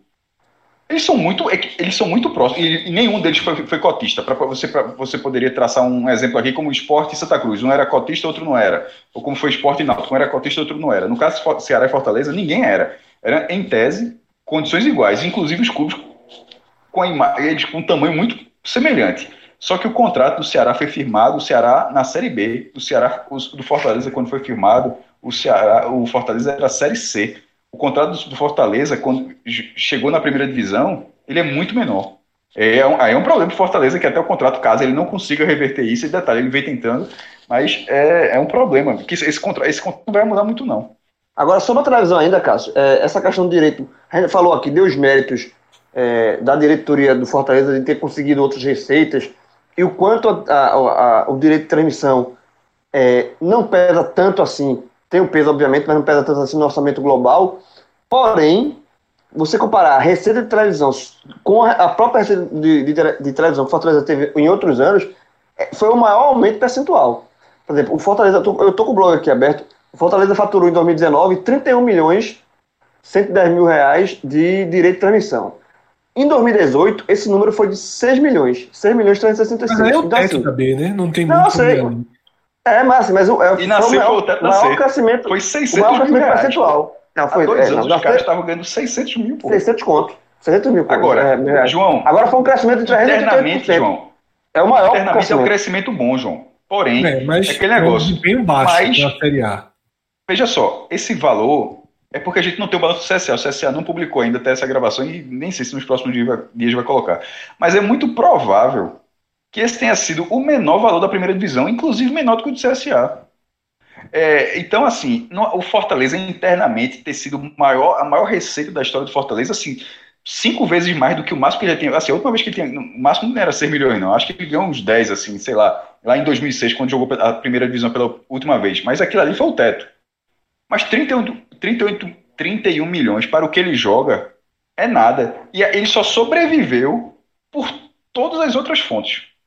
Todas as outras fontes. Porque a fonte de televisão, embora tenha sido enorme para ele, para o histórico dele, mas para o campeonato que ele jogou, foi uma micharia. Uma Não, micharia. Não, e aí só é o mérito, mais uma vez, o mérito do clube de fazer outros receitas. total. outros Ele arrumou receitas. 89 milhões sem televisão. E aí, para situar, do mesmo jeito que a gente é, situou né, o Bahia em relação aos clubes do Rio, Atlético Paranaense, a gente é muito mais difícil situar os cearenses porque é, eles flutuam numa área em que mudam muito os clubes da Série A. Mas considerando os que permaneceram, eles estão acima do Goiás. O Fortaleza teve uma receita de 30 milhões de reais a mais do que a do Goiás. O Ceará teve uma receita 8 milhões de reais a mais do que o Goiás. Mas o Gás sem Michael, né? É, o Goiás com a receita que ele apresentou, tá? O Porque balanço. venda- né? Não, porque a venda do atacante foi pro Flamengo, eu acho que foi agora esse ano. Então, Não, só vai sair no ano que vem. É, sair no Não, ano que vem. não, eu- Receita eu oficial sei. vai sair no próximo. Mas eu quero dizer assim, 2019. ficou atrás da outra, mas aí o Goiás consegue botar uma venda que ninguém na região consegue chegar perto. Assim, é um E negócio aí- impressionante. É, eu fiz essa comparação e eu vou passar os números aqui de Ceará e Fortaleza com o esporte de 2018, que é uma forma de situar mais ou menos esses dois clubes e situar também o que seria o esporte voltando, porque meio que a conclusão é dizer que agora eles estão no mesmo degrau. E aí, depois, quando a gente entrar em dívidas, nem se compara buraco. Eu tô falando nesse ponto aqui apenas poder de fazer dinheiro, tá? O Ceará ele teve uma, uma receita de 98 milhões, o Fortaleza de 120 milhões, o Sport quando jogou a Série A em 2018 de 104, tá? De TV, o Ceará fez 45.6, o Fortaleza 31.1 e o Sport em 2018 43.1. Sócios. O Ceará fez 9 milhões e meio, o Fortaleza 18 milhões e 600 e o Sport em 2018 13 milhões e 800. Renda. Os cearenses aí massacram o Sport. Ceará com 13 milhões e 200, Fortaleza com 11 milhões e 800 e o Sport com 8 milhões. E patrocínio e marketing, 8 milhões e 200 para o Ceará, 7 milhões e 500 para o Fortaleza e 5 milhões e 600 para o esporte. Claro que existe uma defasagem aí. Não, 2018, porque o esporte simplesmente é, não foi, terminou a caixa, ficou aquele tempão Isso, mutando, né? marca, mutando a marca que não recebia nada. É uma, Exatamente. gestão. É. Uma gestão Claro que assim, existe- é. contar, meu irmão. Claro que existe uma def... claro que existe uma defasagem que se o esporte tivesse jogado 2019 teria um número um pouco maior do que 105 milhões? Teria. A, a TV está sendo distribuída de outra forma. Seria algo muito próximo do Fortaleza. Mas agora já não é. Agora o esporte teria que correr atrás dessa diferença. Então acho que isso situa né, que a, a maior solidez financeira e a curva de crescimento dos cearenses, nesse momento, está fazendo X em relação ao esporte. Tá? O X real. Não é o X de 2019 com esporte com receita de Série B, não. Tá? É o X real. É o X com o potencial que o esporte demonstra ter nesse momento. E aí, Cássio, se a gente for para a dívida, os cearenses, em relação ao Nordeste, vivem outro mundo, né? De dívida. Veja só, é, a gente acabou de falar do Bahia, 266 milhões, aquele número. O cara do Bahia que tá, continua escutando aqui sobre a soma do passivo circulante, que é até 12 meses, não circulante, que é mais do que isso, do Fortaleza é 43. 266 Bahia, 43 Fortaleza. Sendo parte disso parcelada. Então, é, o, o clube que tem dívida, que tem parcelamento, o, o que é isso? É uma espécie de folha paralela. Ele tem que pagar, ele tem que pagar a folha administrativa do clube, ele tem que pagar os custos que o clube tem, tipo a manutenção do seu de treinamento, é, o seu gasto com viagens, é, estruturação de, su- de sua parte física, caso você tenha, o gasto com elenco, isso é- são vários custos. E pagamento de parcelamentos. A- É uma folha paralela, então, dívidas trabalhistas, enfim. Vo- Você não ter isso significa que enquanto tem um que está pagando um milhão, um milhão e meio por mês, ou até mais do que isso, você tem aquela folga para pegar aquele dinheiro e botar onde lhe interessa. Na, na, na, para estruturar o seu clube, aumentar a, o- a folha mensal do seu time. E os clubes, é o que a gente sempre falava, eu sempre disse da seguinte forma. Depois de alguns anos, tanto com Marcelo Paz no Fortaleza quanto com Robson de Castro no Ceará, e sempre a gente ficou aquela dúvida, porque só agora o Santa fez o processo de reconhecimento de dívidas. Nessa, nessa década, do G7, sete, cinco passaram por isso. O Bahia passou, O Vitória passou, o do Vitória foi. e do Vitória parece que ainda falta até o Vitória SA, mas o do Vitória também entrou. O do Vitória teve, o do Santa Cruz agora uma cavalice, o, o, o do, do esporte foi 160 milhões a mais, o do Náutico foi 196 milhões a mais. Tinha 196 milhões de reais por aí voando na nuvem do Google. E o Náutico diz, é, eu estou devendo, bora, bora, bora botar na minha conta que eu estou devendo. Então, e, e, o número, o Náutico oficializou essa dívida, 196 a mais. Os cearenses nunca passaram por isso. E depois dessa, dessas administrações, nos leva a pensar, dentro até do critério oficial, é que talvez realmente não precise passar por isso, porque talvez as dívidas não existam mesmo. Com tudo isso que vem fazendo, com tudo é, isso que vem fazendo, primeiro, é, e Ceará e Fortaleza eles conseguiram as certidões negativas é, de débito, né, da CND, da Receita Federal coisa que o Santa Cruz não conseguiu. Como é que o esporte conseguiu? Porque o esporte reconheceu as dívidas. Como é que o Náutico conseguiu? Porque o Náutico reconheceu as dívidas. O Náutico conseguiu a caixa por um pouquinho de tempo. Por que, que o Bahia e o Vitória conseguiram? Porque eles reconheceram as dívidas. E por que, que o Santa não conseguiu? Porque o Santa demorou anos. A, a caixa saiu do mercado sem que do mercado de futebol sem que o Santa tivesse reconhecido. Isso que o Santa fez agora, se o Santa tivesse feito alguns anos, o Santa também teria tido a caixa. Porque a caixa estava lá o tempo todo no Santa, mas isso era uma condição é, sine qua non. Ou seja, tinha que acontecer para que o Santa Cruz tivesse a caixa. E os cearenses, se você lembrar, os cearenses tiveram. Então, assim, por quê? Ah, porque eles já tinham, porque eles já tinham o CND. Então, e se eles tinham o CND, significa que a, o governo federal já tinha. Eu estou dizendo isso para dizer, ou seja, que é uma prova de que os clubes não devem, em tese, não devem mais do que o que, o que aparece. E se o Fortaleza, o, o passivo do Fortaleza ser só de 43 milhões, significa que esse clube, e sobretudo, o que é 43 milhões? É um terço do um faturamento que ele tem em um ano. Enquanto o, o, o do Náutico, Ceará, por exemplo. Hã? Não, o, Ceará, o Ceará, eu não estou falando do Ceará porque o Ceará a gente vai falar daqui a pouco, a gente está falando só do Fortaleza. Mas o Ceará, é, o Ceará é ainda, ainda, entre aspas, é ainda melhor. Mas o do Fortaleza, a, a, o passivo é um terço. A, a, relação do Náutico, por exemplo, o Náutico não tem receita, mas supondo que o Náutico seja 20 milhões, é, vamos supor, nem saiu ainda. Se a receita do Náutico for 20 milhões, a receita do Náutico é um sétimo do que o Náutico tem de passivo. E o Fortaleza é o contrário. A receita é três vezes maior do que ele tem de passivo. Então é óbvio que esse clube é, esse clube está tá nos trilhos. Então, na hora que ele está pagando os parcelamentos dele lá, sem pressa, sem pressa, por exemplo, aí os caras vão até colocar, pô, mas Cássio, o passivo do Fortaleza aumentou, pô. Era 32 milhões, foi para 43. Por isso que eu não chamo de dívida, eu chamo de passivo. O que, o que é passivo? É tudo que o clube vai ter que pagar em algum momento. Mas nem tudo é dívida de fato. Por exemplo, um contrato com, com o David. O, o, Fortaleza contratou o David. Nem entrou aqui. David foi contratado esse ano, né? Estou dando só um exemplo.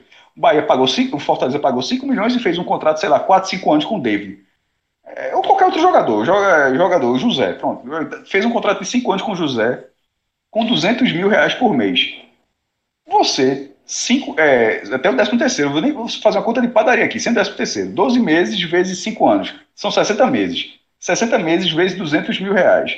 O clube, ao, ao, assinar o contrato, ele se comprometeu a pagar esse valor. Ele se comprou, ou seja, 60 meses dá quanto? Dá a 12 milhões de reais. Né? 600 mil. É, é, isso mesmo, 12 milhões de reais. Ele se comprometeu a, em 5 anos, pagar esse valor a esse jogador. Isso entra no passivo, porque já está sob contrato que o clube, entre aspas, deve aquilo. Então, assim, esse passivo do Fortaleza ter aumentado 12 milhões, na verdade é porque o time dele ele fez contratos maiores. Então, não é que o Fortaleza se endividou. Ao pé da letra, entre aspas, sim, porque ele vai ter que pagar. Mas, assim, é, é um valor que ele está utilizando. Não é dívida fiscal que ele deixou de pagar, 11 é milhões que ele deixou de pagar e veio essa multa, não. Não, é o, é o elenco que foi reforçado e ele se comprometeu com um elenco mais caro, porque o elenco é mais caro, a pagar esse valor. Então a situação do Fortaleza e do Ceará, que é o próximo clube, é, são situações muito favoráveis. São clubes que já vêm gastando, inclusive muito no futebol. Deixa eu já ver se eu, se eu coloquei o número de quanto Fortaleza gastou no futebol. É, gastou 69 milhões de reais só com futebol. Só o futebol profissional. Não foi com a base, não. Detalhe, o orçamento do clube lá em janeiro de 2019, porque o, Forta, o, o orçamento de Fortaleza, ele passou em muito o orçamento dele. Ele dobrou o que ele imaginava. É, o, o, aumento, o aumento em relação ao orçamento foi de 112%. O futebol, lá em janeiro, Fortaleza, imaginava que ia gastar 32 milhões de reais. Só que aí o clube, a receita foi aumentando e ó, na hora que ele vai aumentando, ele vai aumentando em diversas áreas. Ó, vou gastar mais no futebol, vou gastar mais no CT, que é o que é a, no estádio dele, no Alcide Santos, para para é, é, para enfim, para virar um, um, centro, um centro de referência. E isso, o que era 32 milhões, virou 69, meu irmão. Como é que, é, como é que um clube desse não está preparado? A dúvida, a dúvida da gente é só aquela coisa. Se um dia for rebaixado, veja só, se um dia for rebaixado, ele continua todo esse lastro que ele tem sem a televisão, é possível que ele faça uma segunda divisão a passeio. Isso Ainda que perca um pouco do lastro, né? Ainda que perca. Não, porque tudo diminuiria. Mas se 89 milhões, por exemplo, 31 viraria 6. O esporte, por exemplo, teve 89 redução dos sócios. Não, Fred, veja só, se 89 virasse é, a metade, virasse 45, 45. 45 seria suficiente. 45 com 6 dá 51. É. Ele, é quando ele subiu, teve, ele teve 32. Teve, não. É o que ele teve em 2017, em 2018. Não, não em 2018 ele teve 32. Não, não acho que eu estou falando passivo, desculpa. É, exatamente, eu, eu li o, o, a, o, quadro de baixo. Foi exatamente o número que ele teve, como você falou, Fred. Ou seja, se ele cair tudo pela metade, ele vai ter o que ele teve em 2000, em 2018. E detalhe, se tudo cair pela metade. O que é cair pela metade? É o quadro de sócios, que hoje é 18, virar 9. Não sei se vai virar 9, não. Também acho que não. Também acho que não. E falando só do diferencial do Ceará, Fred já fez o comparativo de todos esses clubes do bloco que a gente agora estava focando no Fortaleza e João já trouxe o Ceará agora. O Ceará tem dois diferenciais.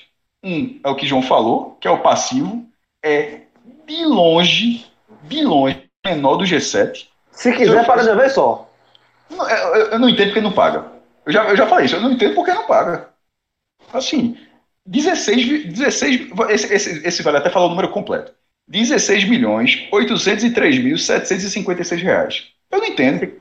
Se quiser, paga, paga de uma vez só, liquida isso.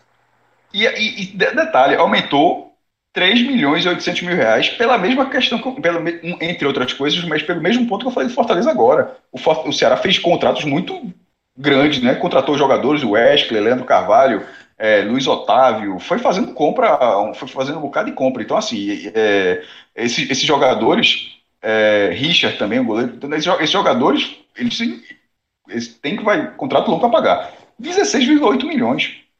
Esse, esse clube é, é, João falou. Primeiro, não paga, não paga agora porque não quer, porque está tudo parcelado. O Ceará não tem folha paralela.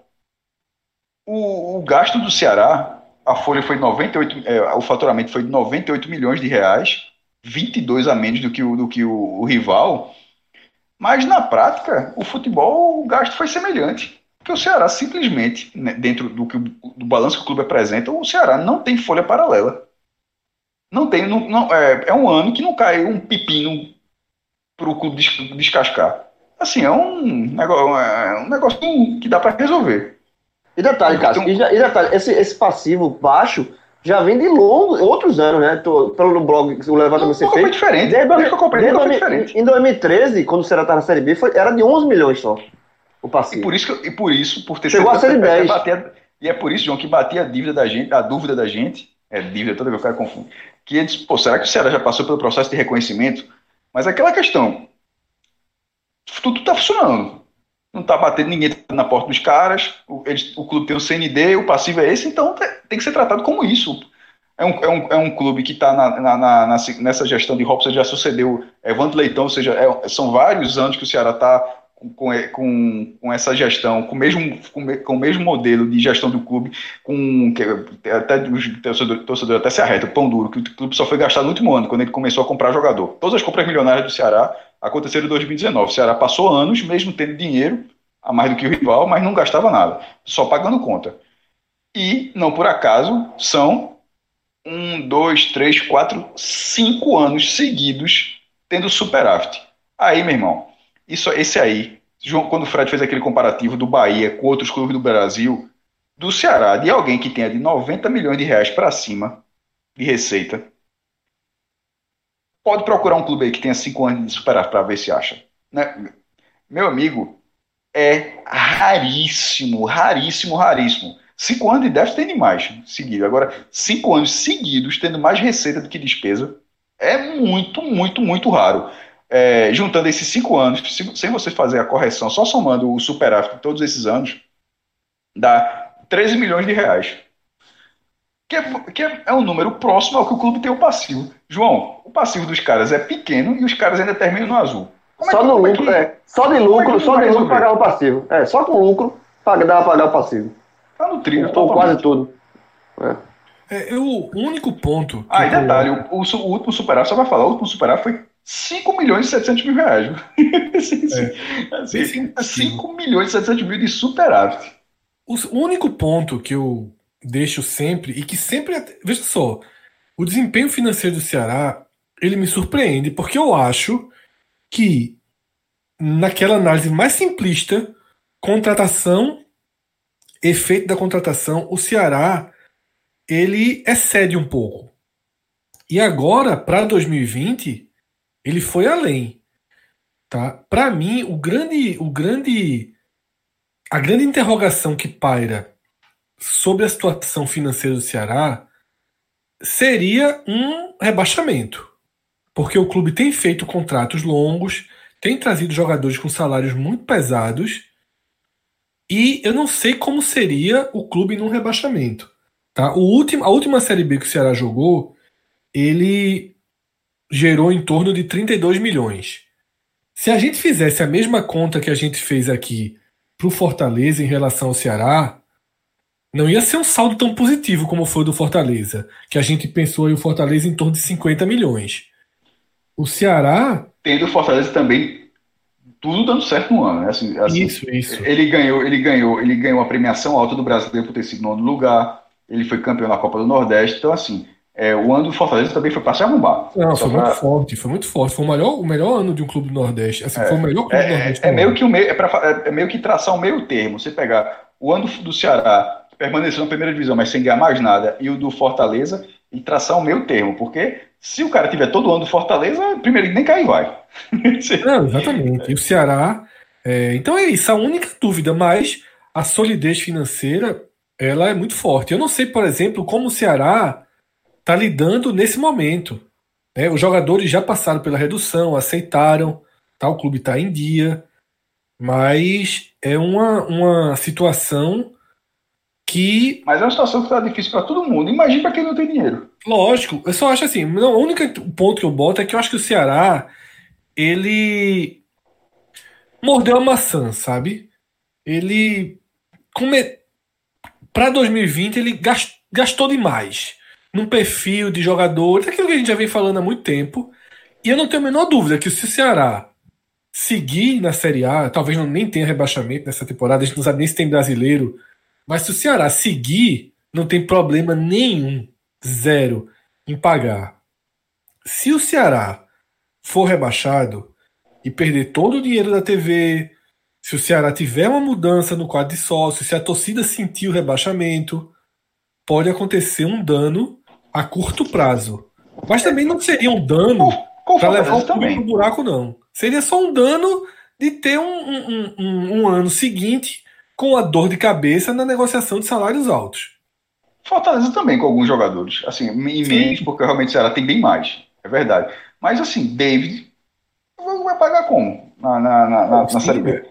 É, é não, sei, não, sei, não sei como é que esses contratos são feitos hoje em dia, se depois, sem a cláusula para queda, sem nada disso, se existe qualquer mecanismo de, ó, se o clube for rebaixado, o teu salário automaticamente cai 30%. Detalhe, se não existir, é, é algo que os clubes deveriam pensar, né? Porque, assim, fazer um contrato onde você pode, ao final do ano, perder 80% da sua receita de televisão e ter um contrato que não tem nenhum ajuste, aí nem parece muito inteligente, na verdade, né? Mas, Exatamente. Mas aqui, eu, obviamente, não, não sei se, se, é assim que, é, que acontece. E aqui, Cássio, a gente chega justamente no gancho perfeito para não é descer degrau agora, para pegar um elevador. Lacerda, nosso amigo amigo Cascadoso tá aí conhece, e é bem devagarzinho, é bem devagarzinho. Esse não foi tão devagar não, viu? Esse foi mais ah, mas... aqueles elevadores. Não, mas não, do... é devagar. Devagar não é a queda, não. Devagar é você ver no fumo. É você está vendo fumo devagar. Tô vendo, é o que eu dizer. A diferença é que quando você desce a Leva do Lacerda, que abre as portas, a vista é bonita. É, Essa é a diferença. chega a tá grande agora. Que a gente chega no esporte, tá? O esporte que entra nesse programa, Calamidade. ele entra nesse programa como o próprio esporte, mas também como uma espécie de cobaia, tá? É a primeira análise de um clube que tinha a cláusula paraquedas, o colchão a seu favor, e disputou a primeira Série B sem o colchão. Seria muito interessante se o Vitória tivesse é, feito, né, entregue seu, seu relatório, seu balanço, e mesmo que o Curitiba, porque são clubes de realidades financeiras próximas, para a gente entender um pouco como o esporte estaria na geração de receita, comparados com clubes de uma realidade próxima na Série B.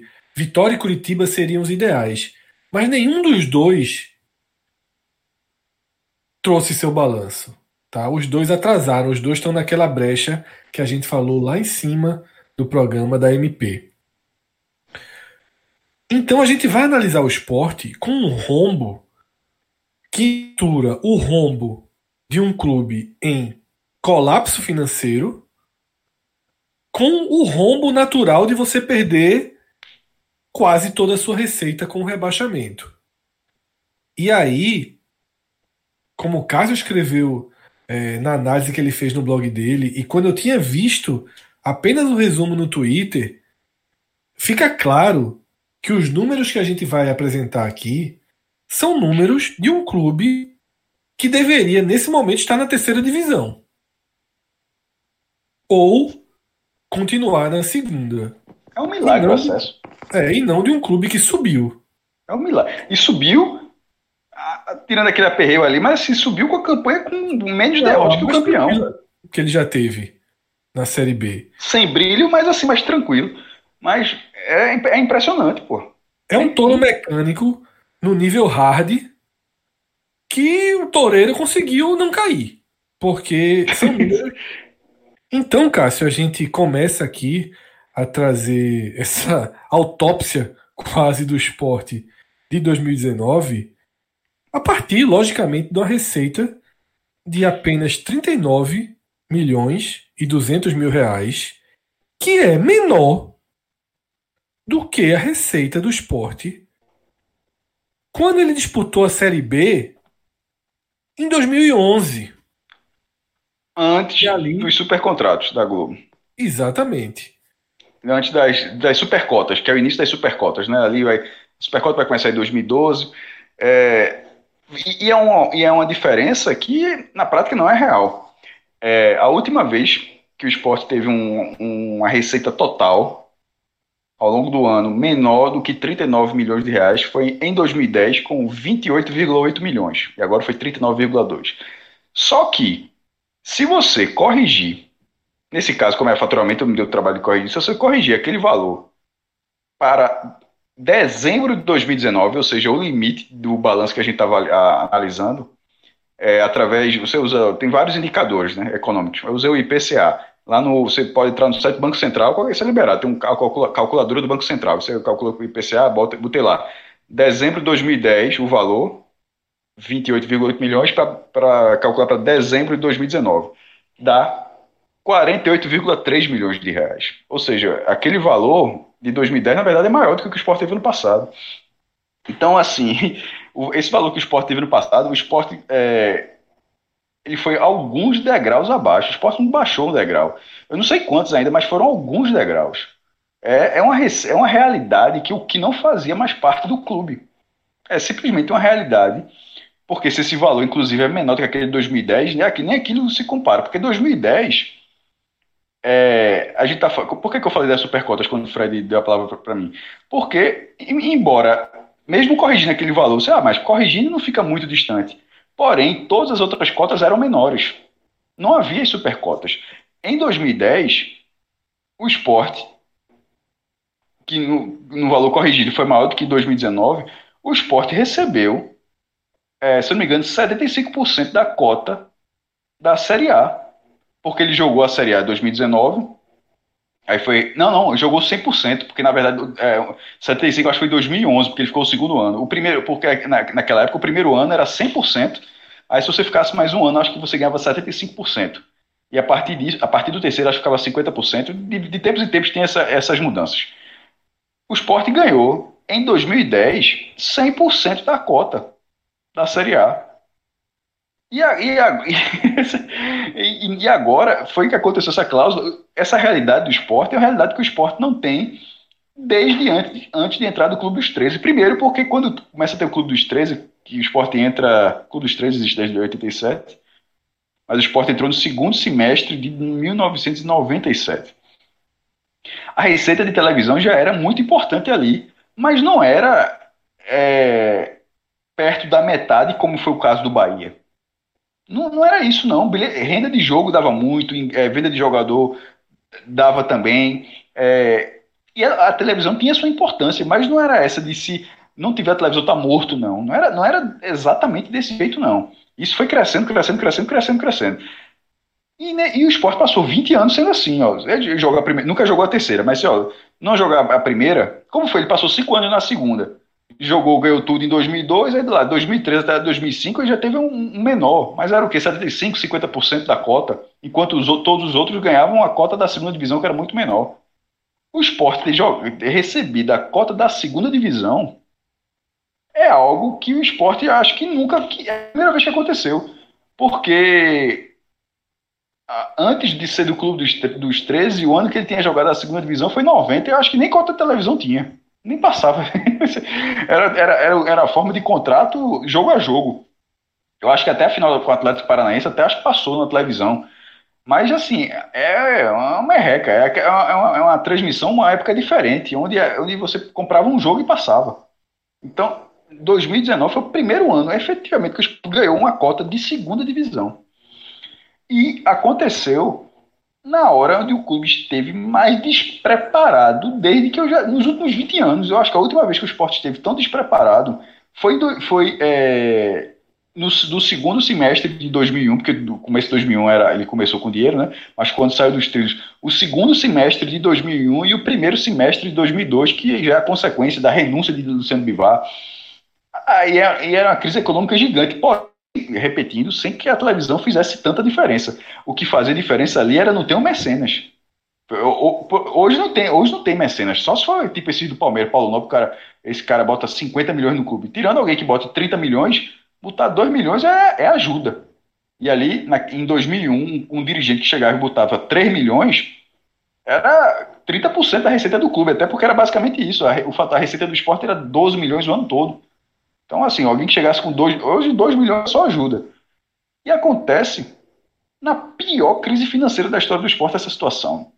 Então, assim, quando de vez em quando tudo encaminha para dar certo, ou seja, o Fortaleza foi a renda que deu, o quadro de sócio que aumentou, o título da Copa do Nordeste, a melhor campanha da história no clube, no Campeonato Brasileiro desde 71, ficou em nono lugar, ou seja, tudo encaminhou e deu tudo certo, o esporte foi tudo ao contrário. Foi, cai, foi ser rebaixado, imerso numa crise financeira sem precedente, perdendo os parcelamentos. Todas as dívidas de longo prazo viraram dívidas de curto prazo. Quando eu falo parcelamento, a turma está achando que é dois, né? Dois, três parcelamentos. O esporte deixou de pagar 14. 1, 2, 3, 4, 5, 6, 7, 8, 9, 10, 11, 12, 13, 14 parcelamentos o esporte deixou de pagar, porra. 14 mesmo. Eu não sabia nem que, eu não sabia nem que era possível ter 14 parcelamentos numa instituição. 14 parcelamentos em aberto. Aí o que aconteceu? Isso fez o esporte, que em algum momento chegou a ficar controlado, o esporte chegou a ter, em algum momento, dívidas de curto prazo, dívidas tributárias de curto prazo, 10 milhões. Mas para quem estava ganhando 100 no ano, isso tu conseguia negociar, pô. Tanto conseguia negociar que tu conseguia ter a caixa, que é como o esporte teve, passou anos e anos tendo a caixa. Só que aí o esporte começou a, é, a não pagar ninguém, a não pagar absolutamente ninguém. A mesmo conta de Arnaldo Barros, Cássio, não poderia nunca ter rebaixamento, né? Sim, na, não, na cabeça dele foi uma calamidade. E outra, eu acho que mesmo é, a, a, o, o fumo ia vir de todo jeito, teria sido menor. Por quê? O esporte estava devendo parcelamento, aquele negócio. Está devendo e na cabeça dele como se não fosse perder o parcelamento. O esporte perdeu os parcelamentos. Ou seja, tudo que estava virando para pagar em 15 anos, 20 anos, virou tudo de curto prazo. Aí, ou seja, a dívida de, de, de a, a, dívida de curto prazo que, de, de tributária, que chegou a ser 10 milhões, virou 56, porra. Eu falei agora, lá no começo do programa, que o Bahia tem mais de 100 milhões parcelados. O esporte tem 56 milhões para pagar até dezembro. Não vai pagar. Como não pagou no passado. Aí, ou seja, é juros em cima de juros, é multa, é, é bloqueio em conta. Tra, é, tra, é, travar o clube. perder ponto, como é o caso Tudo. de André. Não, aí, no, mas aí no caso é quando atrasa o salário, né? Mas até nesse caso até também. Não, mas, no caso Não, é, tem o caso de André. é do Sporting. se na- não, é, na- veja só, quando eu falo 56 milhões, não estou falando desse de André, não. Isso é outra dívida, certo? só pra galera não juntar. Quando eu tô falando 50, o, Brasil, o esporte deve 56 milhões ao Brasil.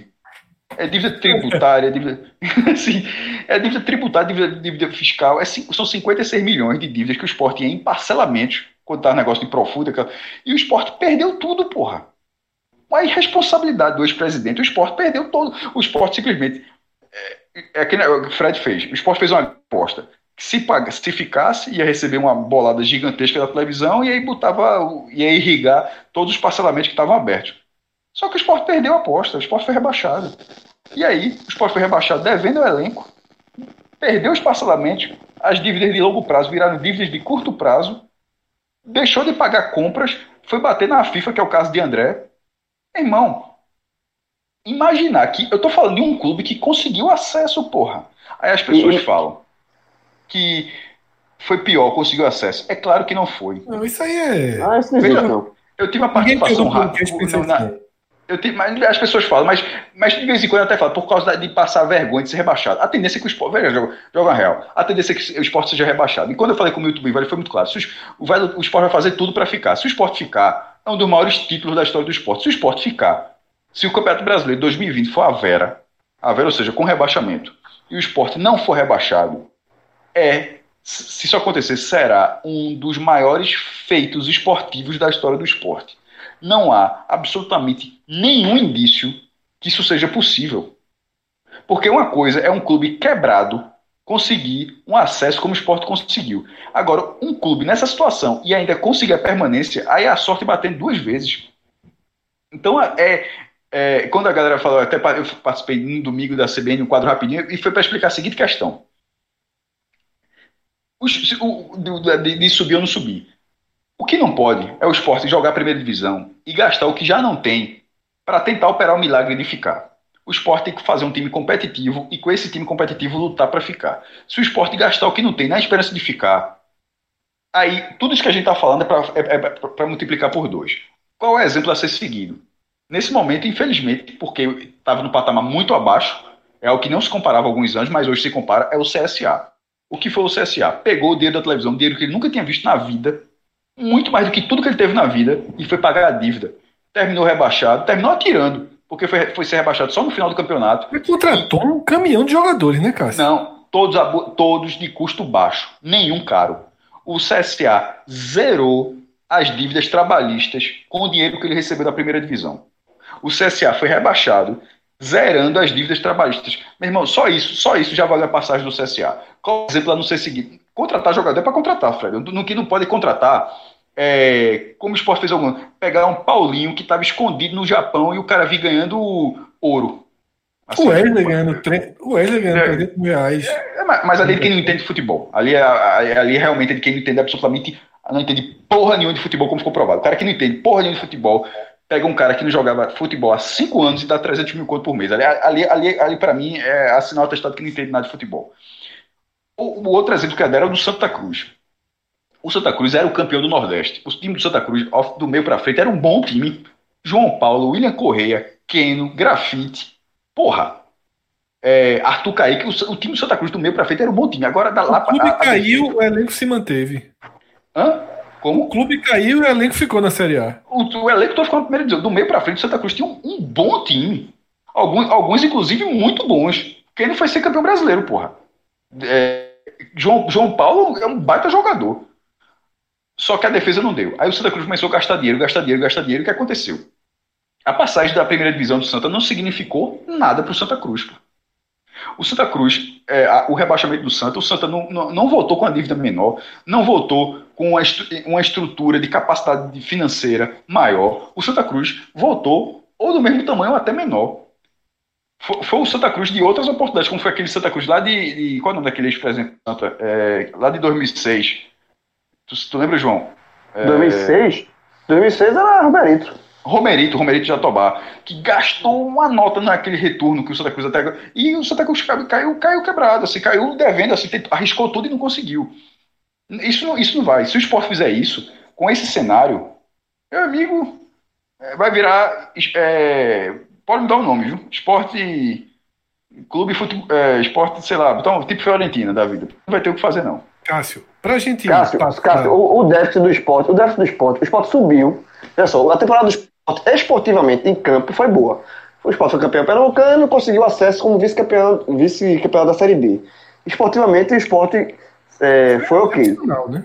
Mas, Não, mas foi assim, excepcional, João. é excepcional, né? Ok, excepcional. Mesmo assim, o déficit total do ano foi de 22 milhões, pô. Porque o custo do acesso não foi 39 milhões. O Exatamente. acesso custou 60. O- o- essa é a questão. O- é isso que eu tô falando. É isso que o esporte não pode fazer na primeira. O acesso do esporte custou mais de 60 milhões de reais. E fez certo em, em- em fechar com esse déficit. Veja só, é 20 milhões, 22 milhões de reais de déficit, Fred. Eu acho certo. Assim, porra, o, o custo não era pra ser desse tamanho, não, pô. Cássio, veja só. Existe, existe outro fator aí, que para mim é um fator fundamental. A administração de Milton Bivar foi a administração que eu vou usar o slogan que Arnaldo Barros usou para ele próprio. Mais acertos do que erros. Só que não faz o menor sentido para Arnaldo Barros e faz todo sentido para Milton Concordo. tem muito mais acertos do que erros. Mas, na parte dos erros, e aí eu não sei o quanto a gente coloca na fatia do erro, da falta de, de, de capacidade de gerar receita, de trazer a torcida para perto, e o quanto dessa parcela é da própria torcida, que não cedeu, que não se aproximou do clube. Porque tem dois aspectos no balanço do esporte que são, assim, é, assustadores, tá?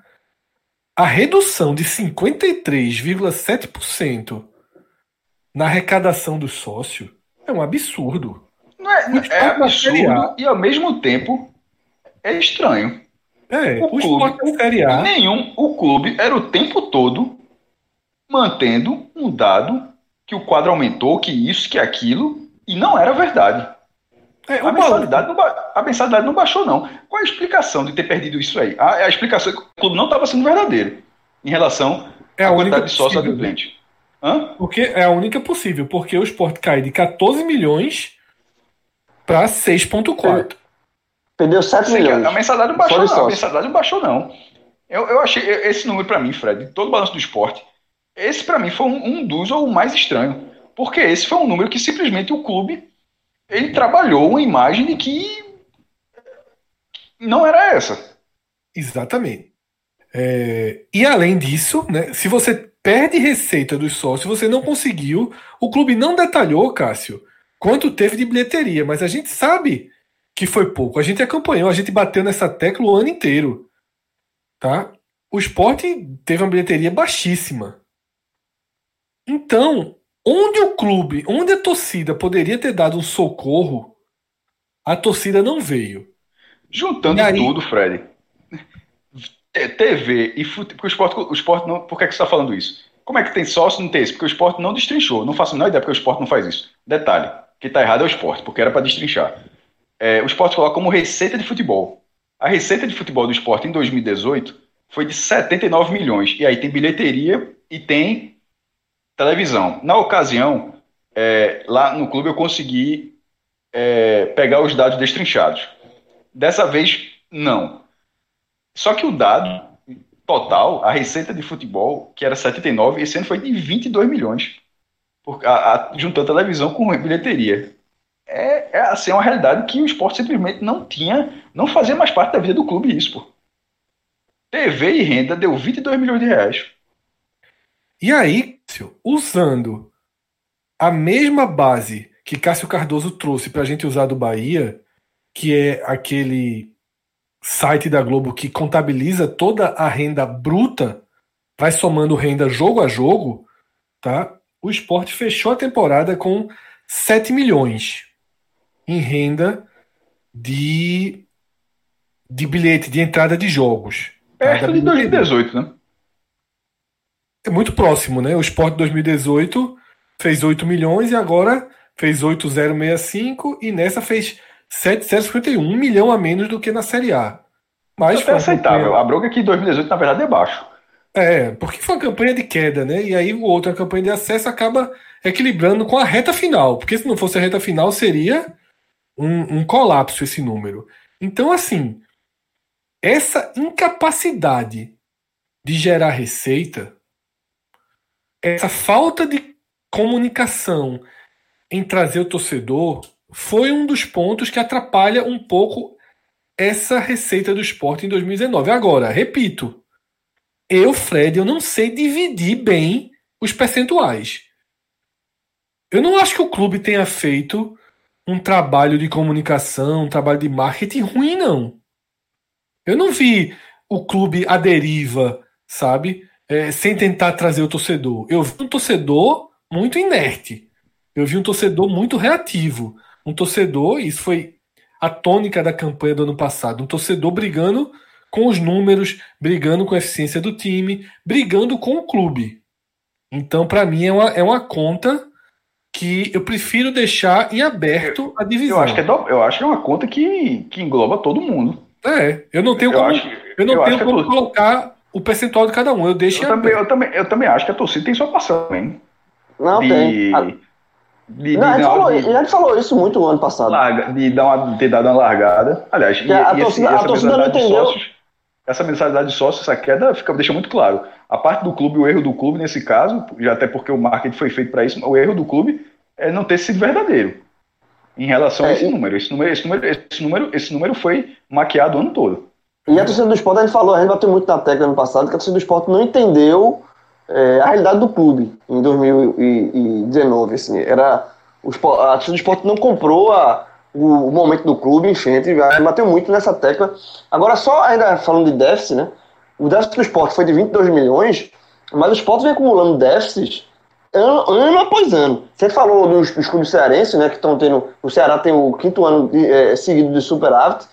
O esporte, desde 2013, vem acumulando déficit na, no orçamento. Sete, É, o- o- disse- eu- sete anos seguidos, João. É pau. É pau. O É esporte assim, teve é, déficit no maior. Veja, até quando ele quebrou o recorde de receita, porra. Como é, como é que pode, meu irmão? Veja só, no ano que ele teve a maior receita da história, 129,5 milhões, até nesse ano, o esporte gastou mais. Assim, como é que um clube desse não vai ficar travado em uma hora? Como é que você é, passa como é que não quebra, anos? né? exatamente. Como é que não quebra? Detalhe, tu se deu o trabalho de somar o- todos os anos do déficit para ver quanto é que dá? Não. Não, mas. Sem mas tá corrigir. 2000 Sem corrigir. 2015, 2015, o déficit foi de 26 milhões, porra. Só É, foi, que é o é, maior. segundo- O- o- o- é. Agora é o segundo maior. Agora... Se, se você somar os sete anos seguidos que o esporte está no negativo, gastando mais do que, do que arrecadando, sem corrigir, viu? Sem corrigir de um ano para o outro, tal, assim, só pegando o número, o valor nominal de cada ano.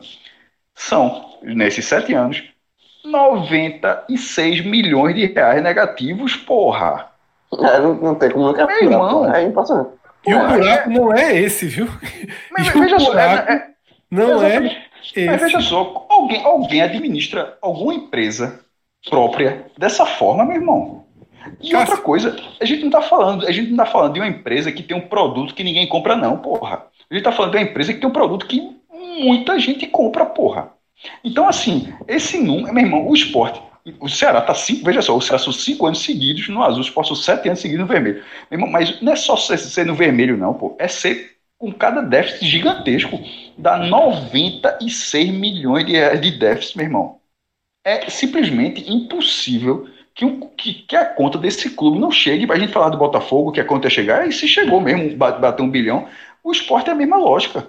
Como é que a conta do esporte não vai chegar? Meu irmão, e nunca vai. Esse, e, e- e outra coisa que precisa, precisa ser dita. Esse déficit, déficit não é o clube tendo esse dado em anos que ele teve receita, não. É sempre tendo receita. Porque nesses sete anos, se você for juntar a, a, a receita é desses sete anos. O único aceitável é esse. No all-in. O único aceitável é desse ano, no all-in. Veja só, é, o, o déficit está desde quando? Aqui eu coloquei desde 2013. 13. Cin- 51 com 60, 110, com mais quase 90, 200, mais 129, é, 330, mais 105, quat- é, 435, mais 104, é, 539. 539 mais 39, agora dá 569, 500. Meu irmão, aqui, juntando tudo aqui na conta bem rápido, vai dar uns 577 milhões. Pô, bicho, em sete anos perto de 600 milhões de reais de faturamento. 577 milhões, perto de 600. E mesmo assim, você, ter, você gastou 96 milhões a mais, porra. Bicho, é. Sem pagar. Sem, Sem pagar. pagar. Coisas Sim, mas aí o pagar tá no- Mas o pagar tá no déficit, né? É, É. tem fora as dívidas. Mas assim, Fora é inacreditável, pô. Você imaginar que, é, que o esporte, nesses sete anos, o esporte operou com quase 700 milhões. Ou seja, mesmo não tendo 100 milhões todos os anos, na prática o esporte operou com 100 milhões em- em- durante sete anos. É. E não sentido. Aí você acompanha o futebol. É, é aquela questão, assim, é muito amadorismo, mas amadorismo no sentido de, real, de, de não fazer a coisa da forma ru- ruim, mas por ser realmente amador. Embora o clube tenha executivos e tal, mas assim, aquela coisa dos abnegados, aquela coisa assim, no final, está gerindo, está gerindo uma soma de dinheiro que você não tem muito trato, porra.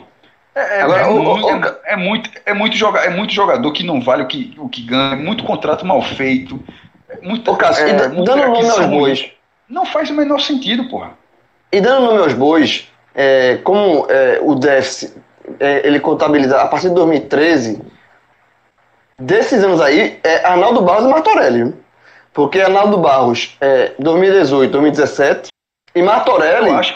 Eu, eu, 2016, veja só, 2015 e 2014, porque no último, no, no- ele, ele assume quando há renúncia de afastamento do. pedi- Luciano Bivar pediu para sair, né? É, tanto, que ele ganha, tanto que ele já é o presidente na Copa do Nordeste de 2014. Já é. Já Exatamente. É, Ma- já é Ele, Martorelli. assume com, quando, quando o Luciano Bivar sai do cargo.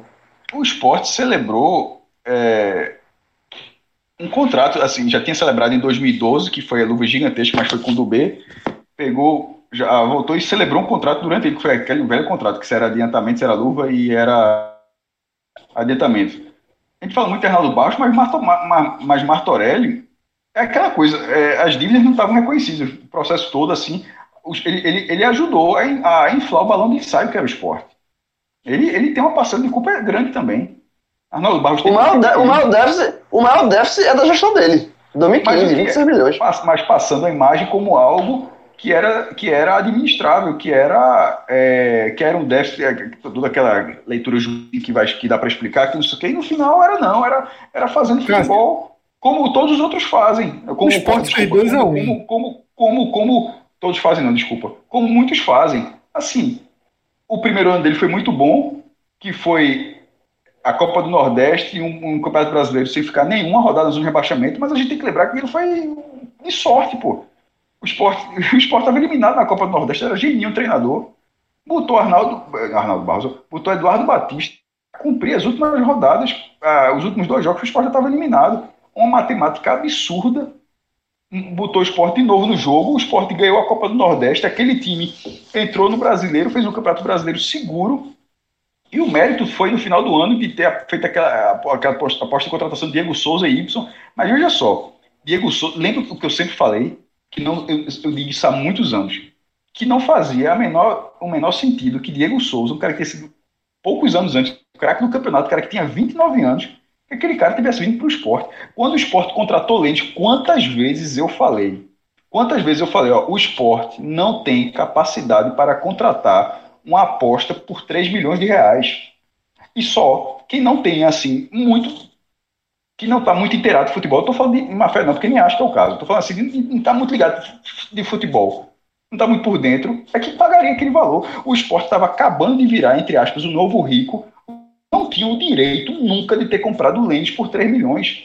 Eu sempre falei, o esporte entrando, começando a pegar dinheiro depois de muito tempo, 3 milhões era para ser o destaque, como é com o Bahia agora. Quando o Bahia bota 3 milhões de reais no jogador, é para o cara ser titular. Quando o Fortaleza, depois de anos, bota 5 milhões e traz David, é para David ser o craque do time. O esporte não podia trazer 3 milhões para o cara ser uma aposta.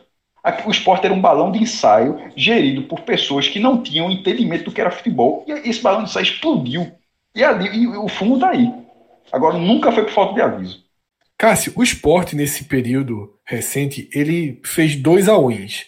O primeiro, que é o Martorelli Arnaldo Barros, é o all-in de fecha os olhos para as dívidas, aumenta as dívidas, porque vai vir a recompensa dentro de campo e a partir daí equaliza depois financeiramente. O que é que se buscava? Uma grande conquista, talvez a Sul-Americana, que o Sport insistiu, tentou jogar e não só fez uma boa campanha, ou uma classificação para Libertadores. E o Sport teve perto apenas em 2015, mas investiu muito em 2017. Arnaldo Barros fez um último tiro dele ali em 2017 e foi ali que o clube que esse balão explodiu. 2018 já é um ano de atraso de salário, já é um ano que é todo gerido pela incapacidade de administrar, o, de, de tapar o buraco. Deu para tapar o buraco até 2017. Quando vira 2017 para 2018, que o esporte já naquela reta final, devendo dois meses, o Arnaldo dizendo que era dois dias, Diego Souza faz o acordo quando volta da seleção, o esporte escapa do rebaixamento. Ali já não tinha mais como tapar os buracos. Eles explodem em 2018 e deixam esse, essa, essa lama que, que até agora deixa o clube comprometido. E o segundo all-in é o all-in do ano passado. É o all-in gastar acima do que poderia para garantir o acesso. Tá? Esse é um all-in que faz mais sentido. Veja, é, foi o all-in à vera do segundo, porque Milton Bivar apostou tudo no acesso. Tudo, tudo. É, é, imagina, veja, o cenário do esporte já é caótico, com o esporte subindo, um de 22 milhões. Agora, imagina esse cenário com o esporte tendo que disputar mais um ano na Série B. Como é que ia pagar os 16 milhões e meio que deve a Rede Globo? Não, teria que ter um. um teria que a Globo teria que deixar para jogar para frente. Não, meu amigo, a Globo é. Bicha Globo não é governo do Brasil, não, velho. Mas, Globo, cara, o governo do Brasil, o governo do Brasil, a galera consegue. Veja só, a Globo, o esporte ganhou 6 milhões ano passado, a Globo disse, ó, vou tirar um e-mail, viu? Cássio, para fechar aqui o esporte, uma pergunta que qualquer rubro-negro que entre no seu blog e lê de cima a baixo vai terminar, vai sair desse, do, do post com essa dúvida. Como é que nesse caos todo o passivo não, diga... foi reduzido em quase 4 milhões entre 2018 e 2019. Diga isso não, porque eu tiro essa dúvida lá. Deu uma eu tiro essa dúvida. Inclusive tá lá, dívidas, empréstimos, ações e ações na justiça, tá lá em negrito. É, é o seguinte, ah, o passivo do esporte aument, é, diminuiu em quase 4 milhões. Agora, se perguntar a Milton Bivar se ele preferia, preferia a situação desse, desse ano ou a do ano passado, e pelo menos em relação ao passivo, eu acho que tem uma chance dele dizer que ele preferia outra. Porque ele fez muitos acordos. Eu estou desconsiderando desacordos, certo? Os acordos que ele fez com os jogadores, não é isso não. Isso aí foi, isso é a, foi a parte positiva. A parte negativa é que desse valor de que, embora tenha diminuído, a parte de curto prazo aumentou. Passou de 138 para 150. Antes o esporte tinha 190, deixa eu ver aqui, 190 e meu Deus, 193. Dos 193 milhões, antes 138 milhões era curto prazo. Agora, são 189, de 189, 150 tá no passivo circulante. Meu irmão, veja só. É quase tudo, porra. Basicamente, tudo que o esporte deve tem que pagar amanhã. Mas assim, não tem a menor condição, pô. É. E é por isso que o caos é esse, e a gente sabe que não vai ser. a pago. auditoria do 14 parcelamentos foi justamente a auditoria interna do clube que, que confirmou. O clube deixou de pagar 14 parcelamentos. Foi assim, o Al- a Win. Irmão, a Win, que a gente sempre fala assim, Fred, de, de poker e tal, mas quando o cara dá um all-in, o cara que tá jogando poker, o cara vai daqui a pouco tá em outra roda de, de, pra jogar. O cara que É, deu igual- all-in nunca mais jogou. Essa é a questão. é, é jogos trapaças e dois canos fumegantes. Não, é tipo, é- foi um all-in da carreira, da vida. O cara tinha, o cara tinha 100, 100 mil, saiu devendo meio milhão de dólares da mesa de. É o início de jogos trapaças e dois É. canos fumegantes. Mas nesse caso, eu digo assim, o jogador de poker, assim, quando, vai- quando o cara dá um all-in no jogo, o cara perdeu. Aí se tu colocar na ESPN na semana seguinte, aquele cara tá jogando em outra mesa. Nesse caso, o all-in que o esporte deu, nesses anos aí, quem deu all-in no esporte, deu e seguiu a vida. Quem- É, isso é que é um absurdo. Mas vamos lá. Vamos pegar mais um elevador, tá? E chegar num cenário que é um cenário muito complicado. E a gente, na abertura do programa, Cássio já, des- já detalhou é, essa situação de Santa Cruz e Náutico, né? Que são clubes que, no final das contas, a Vera mesmo ainda não publicaram seus balanços da forma minimamente aceitável, tá? São números ainda, se todos esses balanços que a gente passou, ou quase todos, o do esporte não detalhou um item, o do Bahia tem 17 milhões flutuando, esses do Náutico e do Santa ainda deixam muitas interrogações, a gente não sabe muito bem, está longe de ser um, um- um- algo que a gente possa aprofundar a situação do clube. Mas eu queria a tua análise, Cássio, do momento do Náutico, com o que dá para saber dessa nota de, de supermercado, como resume João, e depois também a sua observação em torno do Santa Cruz, a partir do que você colheu, já que o Santa está entre os clubes que não publicou oficialmente o balanço. Então, mas vamos focar no Náutico primeiro. O Náutico, sendo bem direto, o Náutico não tem nem receitas nem despesas, então a gente não tem como falar se o Náutico teve é, quanto ganhou televisão, até pode até imaginar, né? Tipo, Série C não ganhou nada, ganhou ali na Copa do Nordeste, foi até a semifinal e tal, mas assim, é só você fazendo uma, uma soma particular. O clube não deu nenhum número desse tipo, nem quanto gastou. É, o que pode. é, a questão de Thiago, tinha pago uma parcela, se entrou, enfim, nada disso. Só tem o ativo e o passivo, né? Como já falei lá no começo do programa, é um é, patrimônio do clube, direitos econômicos pertencem ao clube, o intangível, ou seja, o quanto vale a marca do clube, ou seja, o ativo todo e o passivo. O que é que a gente aborda do Náutico? É que o passivo do Náutico, ele teve uma queda, assim, gigantesca. De um Se ano. explica, Cássio. Se explica. Quando eu falei, primeiro se explica porque ano passado também aumentou. Tem que falar. O, o que tem que ser dito é o seguinte: a do ano passado, o, passivo de 2018, ele não era um passivo no patamar de 2017. É, vamos aqui, 2016 e 2017, para ficar claro. 2016, 155 milhões, 2017, 165. Isso o Náutico já tinha começado a passar pelo processo de reconhecimento. Lá em 2011, o passivo do Náutico era de 62. Era um passivo que já vinha um tempão naquela faixa, aí foi para 71, depois 87. Aí de 2003 para 2014, que é quando entra Glauber, a, sucede Paulo Vanderlei, aí já tem a primeiro, o primeiro reconhecimento. O Náutico reconheceu 50 milhões de reais em dívidas que estavam por aí. Já foi o primeiro salto. Aí depois continuou, porque tem muita coisa que não é só em um ano, o cara vai fazendo ajuste, o cara pega o, o, você republica o antigo balanço, enfim. E nos últimos anos parecia estável, estava ali 150, 160, fica na- naquela estável.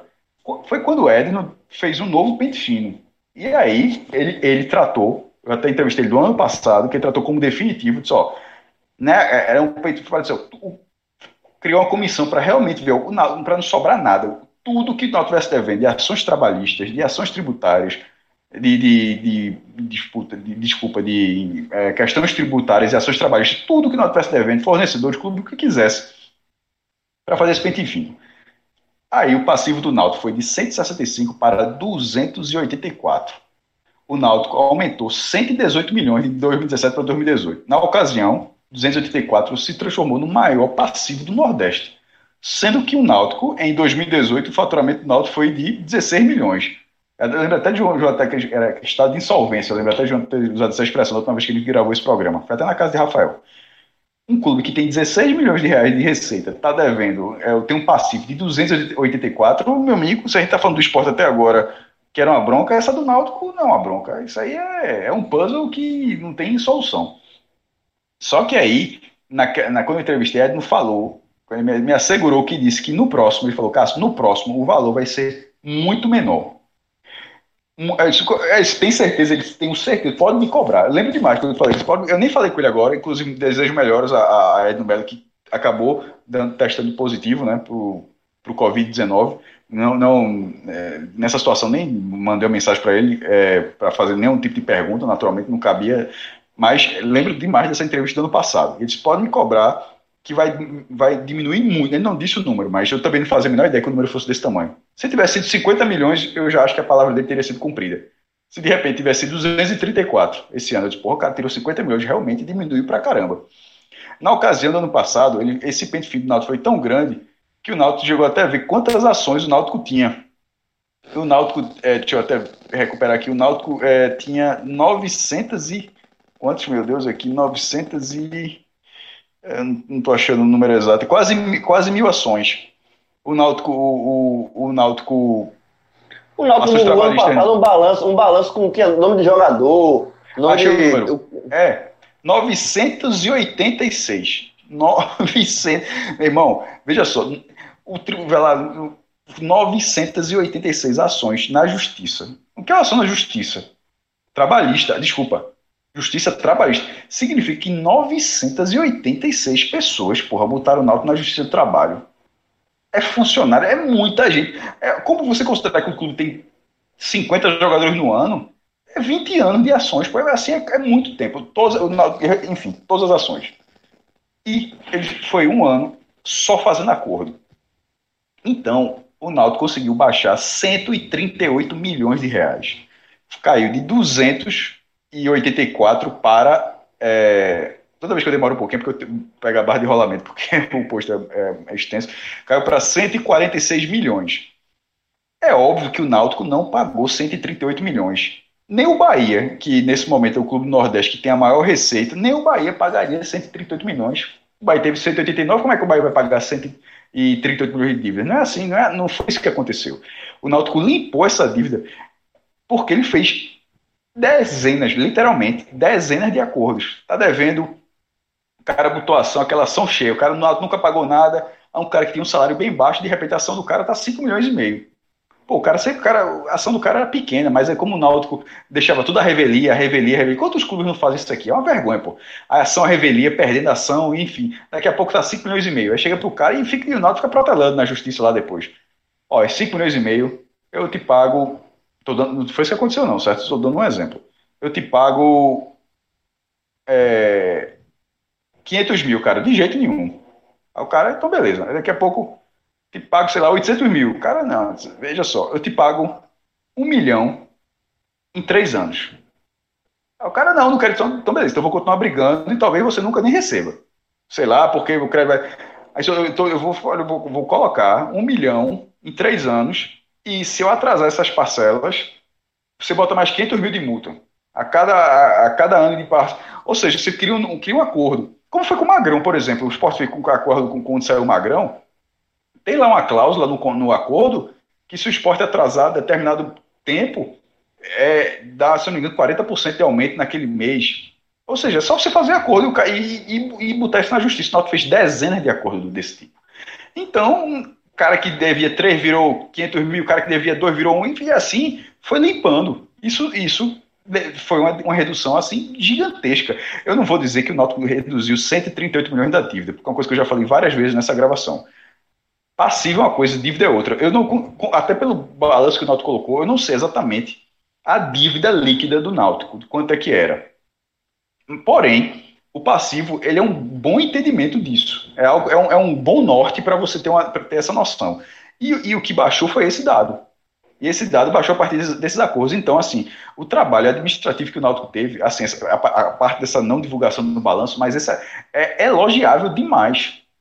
Porque reconheceu todas as dívidas e em um ano conseguiu dar um passo gigantesco. Tanto é que se você pegar só o passivo desse ano, 146, ele é o menor passivo desde 2015. dos últimos cinco anos, 15, 16, 17, 18 anos, dos últimos cinco anos, esse é o menor passivo. Então, tem um mérito nessa história. E, ô, Cássio, e nessa, e nessa lógica. E, e nessa continua lógica sendo feito. é, exatamente, eu ia falar. Nessa lógica de, de Edno, né? Porque tá dando certo, tá uma tendência que ele tente fazer outros acordos nessa mesma linha, né?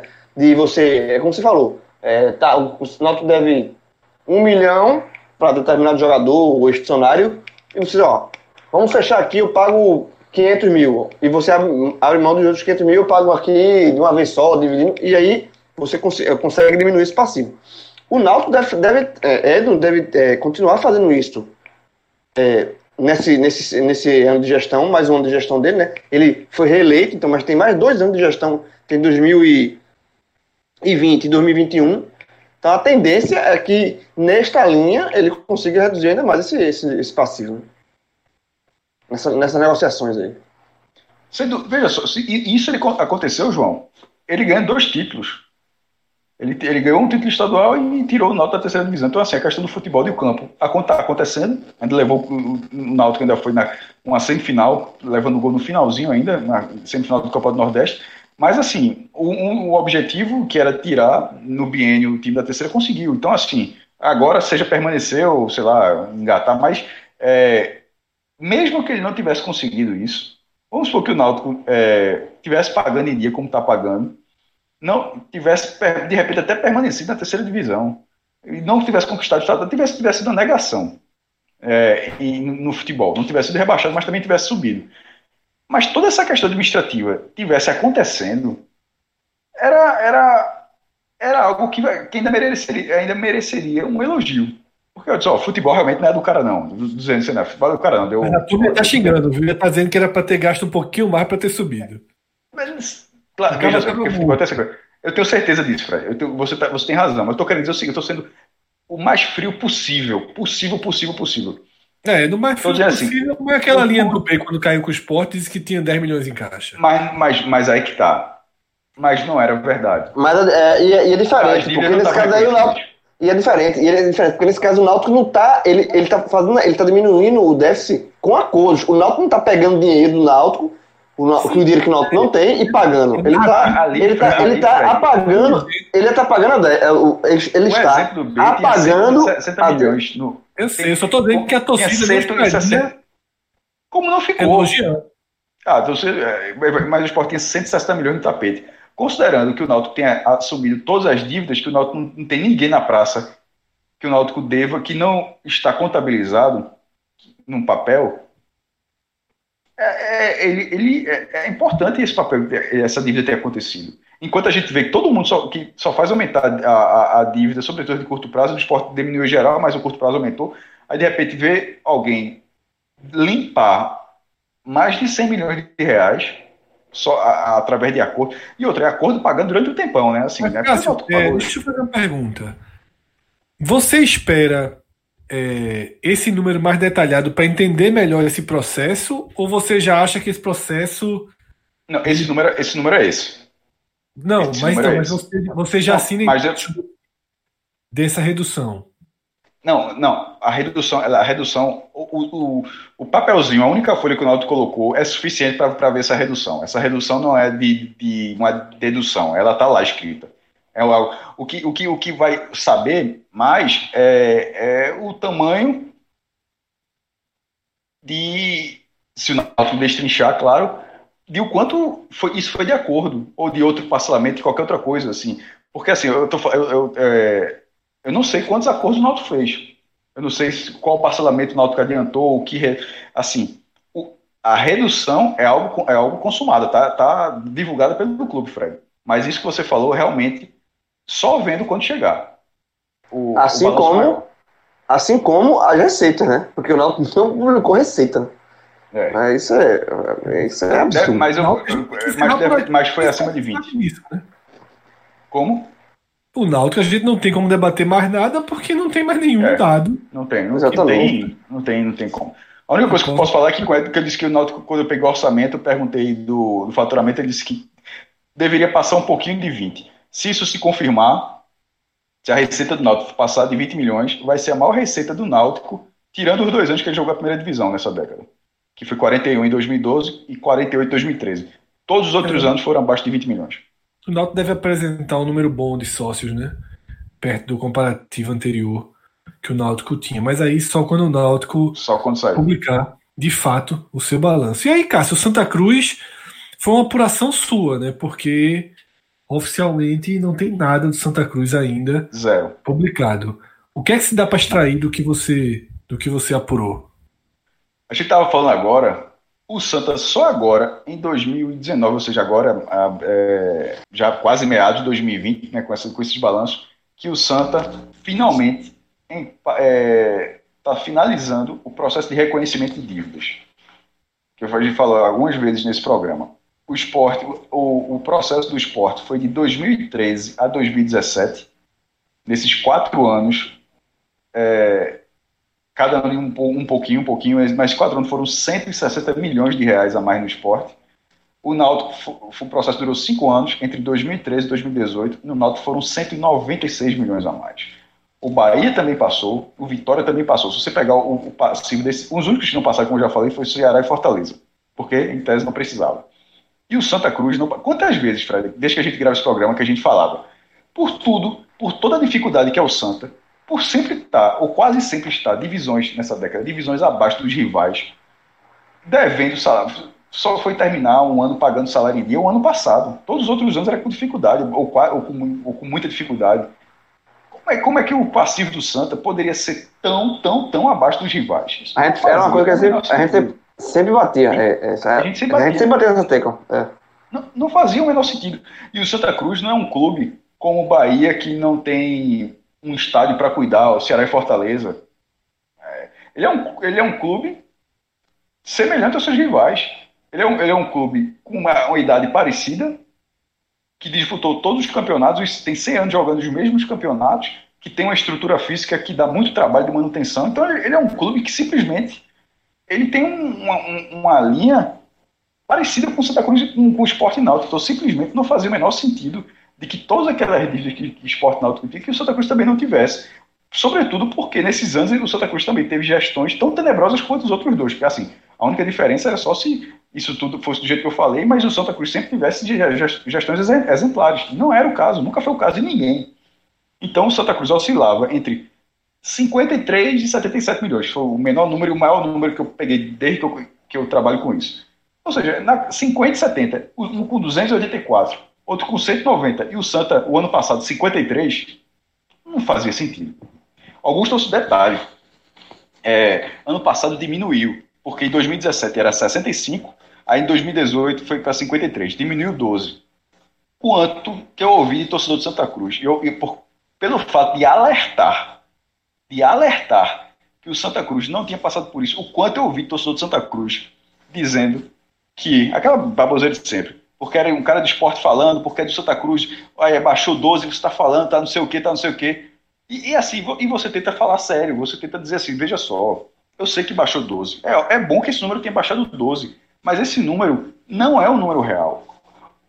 Tinha um- uma parcela consciente que respeita o trabalho, entendia. Que eu disse, ó, eu não tenho para que apurar tudo do Santa e fazer algo diferente de todos os outros clubes, pô.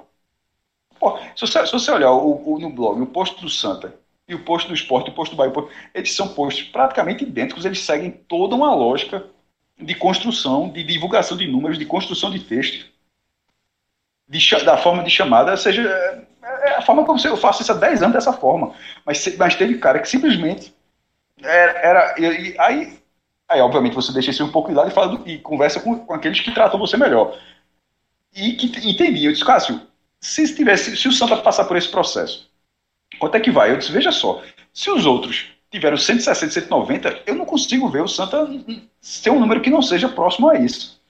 Foi quando o Santa, pela primeira vez, até foi, foi, foi, foi, inclusive Fred Dias, que já gravou com a gente, inclusive, no Telecast há alguns anos atrás, mas- que depois hoje virou diretor do Santa, que foi foi um dos primeiros a falar que o Santa estava entrando nesse processo, de começando a reconhecer dívidas. Aí eu conversei com o Roberto Freire, que era o diretor do núcleo de gestão do Santa, lá no, no- no começo do ano, é, para fazer orçamento, foi quando ele falou, não sei se foi esse outro, eu disse, ó, Cássio, o Santa tá passando, o Santa vai passar por isso também. Talvez não entre no balanço ainda, que no caso tem sido o último, mas no- porque vai durar um- deve durar mais de um ano. Durou quase dois anos isso aí. O Santa Cruz tinha uma comissão dentro do clube, do clube só para fazer isso aí, para levantar tudo que o clube estava devendo.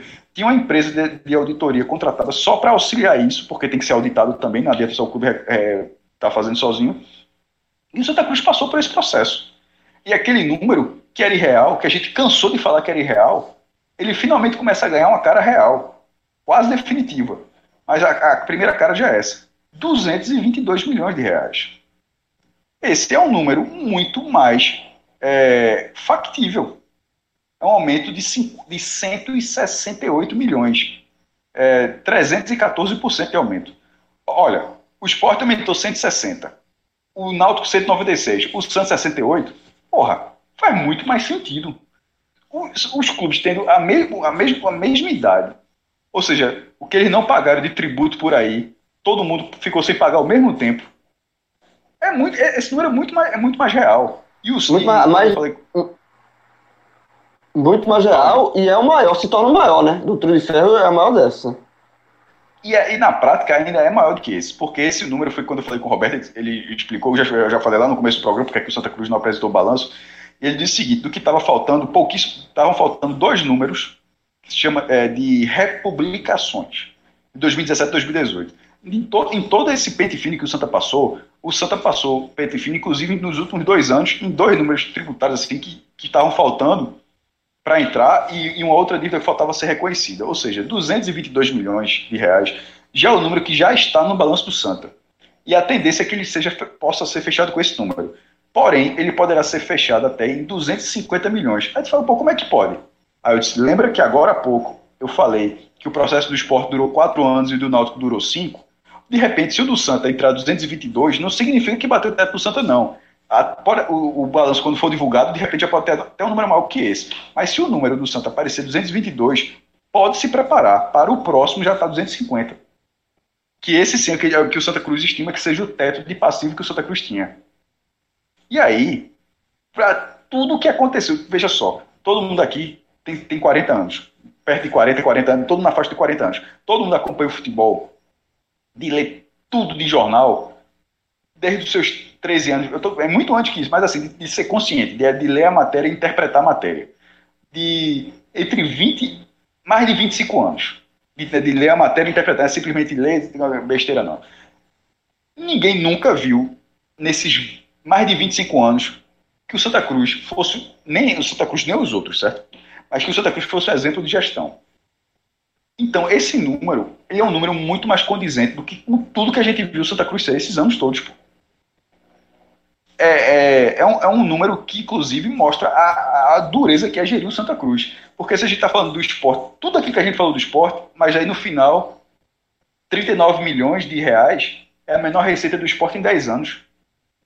39 milhões de reais no Santa Cruz é mais do que o maior receita que o Santa Cruz já teve. O recorde de receita do Santa é 36 quando ele jogou a primeira divisão. O que o esporte, essa calamidade que foi o esporte de 2019, o esporte jogando a segunda divisão sem cota de televisão, mesmo assim, o esporte fez 39. O Santa Cruz jogando a Série A, recebendo o dinheiro da Globo, jogando a primeira divisão, ganhando a Copa do Nordeste, contudo, o Santa teve 36. Eu vou dar outro exemplo, Cássio. É, Pegando Então, o teu, esse, esse teu- Santa, nesse tempo todo, com tudo que aconteceu no Santa, esse, é- esse, esse é, um, é um passivo que realmente é a cara do Santa Cruz, infelizmente. E, e outro número, pegando também o faturamento, é, lembrando que no- os números, no, o balanço oficial não foi divulgado ainda, mas pelos números que você apurou, por exemplo, é, de faturamento, São mostra próprios também. diretores, certo? Assim, só para dizer assim, né, é um número é, que, embora não seja, não seja oficial, porque é um número dito em on, não é um número dito Sim, não, certo? Não, é, assim, é um número dito pelos diretores do Santos que fizeram o balanço. É, só não está no papel ainda, mas é, Só são tá números no apurados com a, com, a, com a diretoria do Santos, o pessoal responsável pela, pelo balanço. É, ano, no ano passado, o Santa Cruz teve de faturamento 18. Não, Sim, ano passado foi 8. Não, deze- 2019, 18 milhões. Sim, 110, desculpa. ce- 2019, 18 milhões. Um aumento de 110% com relação a 2018. 2018, o faturamento do Santa Cruz foi de 8 milhões 765 mil, mil reais. 8 Não milhões. existe, porra. Isso não existe. Veja só, como é que. Porque olha só, esses, esses, deve, esses, esses. O passivo que foi é, é, reconhecido, que passou para 222 milhões, ele só foi reconhecido, ele já existia. Então, o Santa Cruz, em 2018, já devia, já devia mais de 200 milhões e te- o clube teve um faturamento de 8. Irmão, veja. É, é isso, veja. O que eu falei pro Náutico ah, na, na- um, um programa de anos ano atrás, vale pro. É insolvência, velho. Você tem, É tem, basicamente isso. você tem O processo de 222 milhões de é dívida. importantíssimo.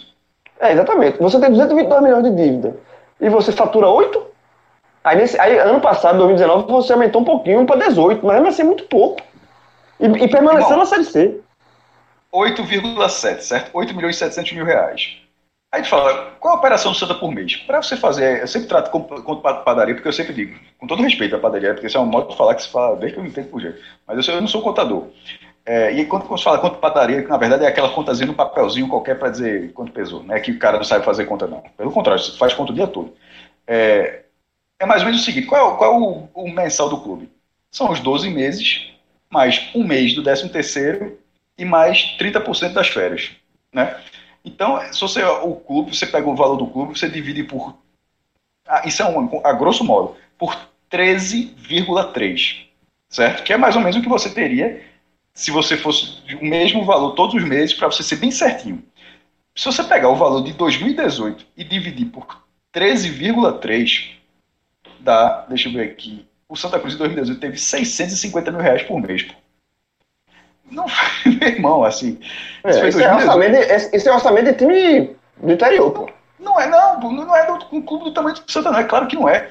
É, ano passado, vamos falar, ano passado, 13, vi- o, o, o Santa Cruz teve ano passado 1 milhão 389 mil. O Bahia teve ano passado, por mês, mais de 14 milhões de reais. É, então, em, em algum momento da história, algum- Santa Cruz e Bahia foi o clássico do Nordeste. É, a diferença de assim é um negócio assim muito, muito grande. Então, esse valor é, é muito abaixo do potencial do Santa. Muito abaixo. Agora, sabe o que é surreal ainda, João, disso tudo? O Santa teve superávit. Depois de cinco anos, o Santa teve um superávit. Em, em 2019, né? 700 mil reais. É, 2019. Gastou pouco, né? Gastou pouco. Assim, é, uma, é, um, é, um, é uma situação, o quadro de sócio está baixo ainda, o que o, o- a receita ano passado ela foi ainda turbinada pela quarta fase. Náutico, viu? E ainda doou dinheiro ao Náutico. É, não está contabilizado aqui, né? Eu, eu queria ver, eu queria ver. Na verdade, o balanço na verdade do tá Náutico, contabilizado pra no. Náutico. É, Na tá verdade, eu queria ver os dois balanços para saber como é que esse valor está contabilizado nos dois balanços, meu irmão. Cota TV, Como é que os de caras, como é que os caras colocaram isso no balanço, porra? premiação. O- não, não, não, como é que o Santa, não, como é não, mas veja só, como é que o Santa Cruz, o Náutico tá lá, vai ter o quê? Doação do Santa Cruz? Não, acho que vai entrar como premiação, normal. E que, porra, Premiação. eliminado? Não, cota TV é premiação, porra. Entra como premiação. Sim, Foi- é, é, é, é uma premiação. mesmo, né? É. Não, o do Santa vai ter uma premiação descontada. É. É. E do Náutico Mas o tá Santa, combinado. mas, veja só, mas o Santa tem que, eu acho que, eu acho que o Santa tem que explicar que, porque tá descontado, né? Porque se for assim, já pensou o cara pegar, qualquer, todo mundo fizesse assim, 40 milhões de TV, só bota só 30 aí, 10 aí, vai subir. Não, pô, você tem que dizer, tinha 10, mais 10 foi pra... E, e outro dado, outro dado, outro dado aqui é, assustador no, no, no balanço é com relação à receita de renda de jogos, né? Que, é, que foi somente 2 milhões, 800, quase 3 milhões. Você pegar a imagem que se tem, né? E, e, e o que, e que a torcida do Cruz fica muito revoltada quando se fala, né? Critica muito. E ninguém pode falar mal. Veja, você pode falar mal do time do do time do Santa Cruz, do time. Mas você falar mal da torcida, parece que você está cometendo o maior pe- dos pecados. Lê os três números, João. 2 milhões 885 mil, eh, mil reais de renda de jogos. Não, Uma não, queda. os números dessa, desse item. Lê, lê os três anos desse item. Ah, pô, 2017, quando o Santa Cruz estava na Série B, 2 milhões 535 mil. Aí na Série C de 2018, 4 milhões 462. Houve um aumento aqui, mas com um jogo de muita gente, foi aquele jogo do Operário, a gente lembra disso. E no ano passado, 2 milhões 885. Então assim, você só. vê que de 2018 ela, ele saiu da curva, né? Mas a média de renda de jogos é de 2 milhões e meio de reais. É muito pouco. O É, Remo, é um, poten- o é um- é Remo um potencial. um parou- potencial. O Remo que parou na mesma fase do Santa Cruz fez quase 6 milhões e meio de renda ano passado. Veja só, a, a bilheteria. Detalhe: Série B só teve a, a- a televisão, mas nesses dois anos de, de, de 18, ele estava na Série C, 18 e 19, na C não teve televisão. Com a renda de, de, de jogo sendo um fator primordial para o Santa. E assim, é, é incrível. Você, você imaginar que o está na Série C. Aí, cara, pô, qual foi a receita do Santa em, na terceira divisão, cara? 18 milhões. Cara, porra, e o Arruda deu quanto disso aí? O Arruda, o Arruda é, colaborou com 2 milhões e 800 mil reais. O Arruda colaborou com um sexto. Um sexto de apenas 18 milhões. E o Arruda é caro, porque o Arruda é um estádio caro pela manutenção. Ou seja, você está gastando pela manutenção e o retorno inexistente. Porque isso é basicamente Exatamente. inexistente esse valor. É, exatamente. Você tem ideia, você tem ideia, a receita de renda é que foi quase a mesma do quadro de sócio. O Cruz teve 2 milhões e meio, 2 milhões e 580 com quadro de sócio, que já deu uma turbinada boa com relação a 2018, mas mesmo assim é baixo. E a receita de bilheteria 2 milhões e 800. Fortaleza teve 18 milhões de sócios. Bahia teve 19 milhões de sócios. O esporte, perdendo 50%, teve 6 milhões e meio de sócios. Como é que o Santa, com a, com a, com a torcida de massa equivalente, só tem 2 milhões e meio? To- ó, todos os números que a gente fala, todos os números nesse momento, onde a torcida do Santa tem um papel, os números são abissais. Porque a gente fala o, o- o sócio e renda, onde eram dois fatores, onde a torcida tem um fator, são números o Santa tem números abissais. Mesmo na terceira divisão. E, e no- considerando que é justamente o momento onde o clube não tem receita de televisão. Então, tudo que a gente fala dos outros clubes se fala do Santa também. Quando se falou que a torcida do esporte largou, mesmo o esporte subindo de divisão, a torcida largou, a do Santa largou ainda mais, mas muito mais. Somando Os tudo, números, cara, do Santa renda- são, ah, os números do Santa são metade do, do esporte, que já são ruins. É.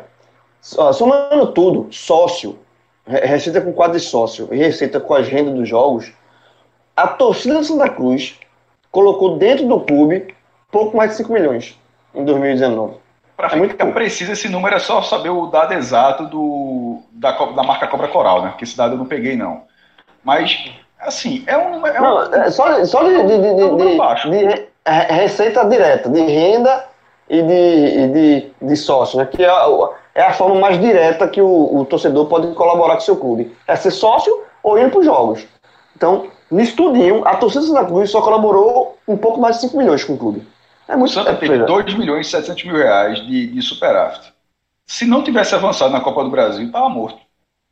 Porque a Copa, a televisão, que a Copa do Santa Cruz, toda a premiação do Santa entra como TV, é, a Série C, em, 2000 no- em 2018, enquanto jogou a Série C, o, o total do Santa foi 727 mil reais. Com televisão o ano todo. 727 mil reais. Em 2019, esse número foi 10 vezes maior. Mas aí é Copa do Brasil, né? Então, não é o que eu estou dizendo? Eu tô falando, se o Santa Cruz avançou até a quarta fase e na semifinal da Copa do Nordeste. O que eu estou querendo dizer é o seguinte: os números de torcida foram tão baixos, eles foram salvos pela campanha na Copa do Brasil. Se o Santa tivesse feito uma Copa do Brasil, de repente, uma fase a menos, já, já, já comprometeria, já, o superávit já ficaria no limite para ficar comprometido. Como foi no ano passado, como foi em 2018, Cássio. 2018, o Santa Cruz foi primeira eliminado na fase. primeira, na primeira fase da Copa do Brasil e só teve de TV 727 mil, o que é ridículo. De TV, o ano ano todinho, teve menos de um milhão de TV. E aí, e não por acaso, todo o orçamento de Santa Cruz em 2018 foi de 8 milhões.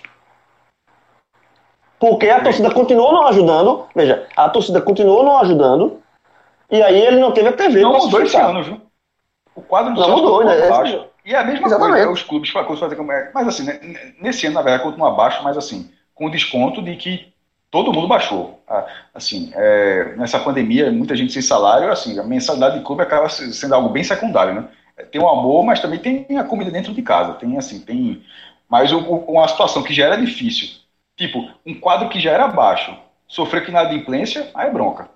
É, e sem renda de juros. E, por exemplo, o Santa não subiu de divisão. O Náutico, querendo ou não, nessa crise, o Náutico, pode, o Náutico vai poder pegar um adiantamento da Série B, da, da cota de- da, da Série B. O Santa Cruz Já não. pegou. Tanto é que, tanto, já pegou, tanto que o Santa Cruz foi, foi- o Santa Cruz, ele recebeu o dinheiro da CBF. É, os da Série C, foi um dos que mais A fundo receberam perdido. É, foi a fundo perdido. por parte da CBF, né? É. O- é, que assim, não precisa devolver, é é dado mesmo. Porque não tem cota de televisão, não tem renda, ou seja, um clube, é, a Copa do Brasil, o Santa já saiu, saiu na segunda fase. Então, o valor do ano passado que foi muito bom, agora seria menos. A Copa do Nordeste está parada.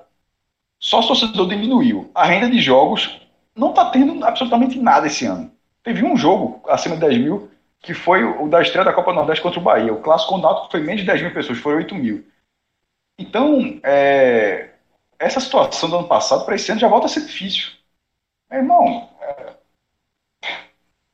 é, é osso. Rapaz, não- não- o, o Santa- a- o- o não acesso do Santos em 2018, meu amigo, porque todo mundo em situação difícil, mas você não ter nem o aporte da televisão esse ano, bronca, assim, colossal. Então, assim, a gente chega ao ponto final desse nosso esperado clássico, que é o programa sobre os balanços financeiros da temporada anterior. Algumas lacunas, como foi avisado no início, mas ao longo da temporada, quando os clubes apresentarem seus balanços como devem ser apresentados, ou o mais próximo possível disso, a gente traz de volta para a nossa programação esse tema. Na quinta-feira vai ao ar a terceira edição do nosso especial Nordeste Versus. O clube escolhido foi o Palmeiras, tá? A gente já tem no ar os, Eu ganhei todas as votações, viu, pai? Eu sou bom de voto. os Muito programas que estão no ar são os programas com o histórico dos confrontos do Nordeste contra o Flamengo e contra o Santos. Na quinta-feira entra no ar Nordeste versus Palmeiras. E na segunda que vem a gente volta com o podcast Raiz, certamente atualizando algo que a gente vinha fazendo todas as segundas-feiras.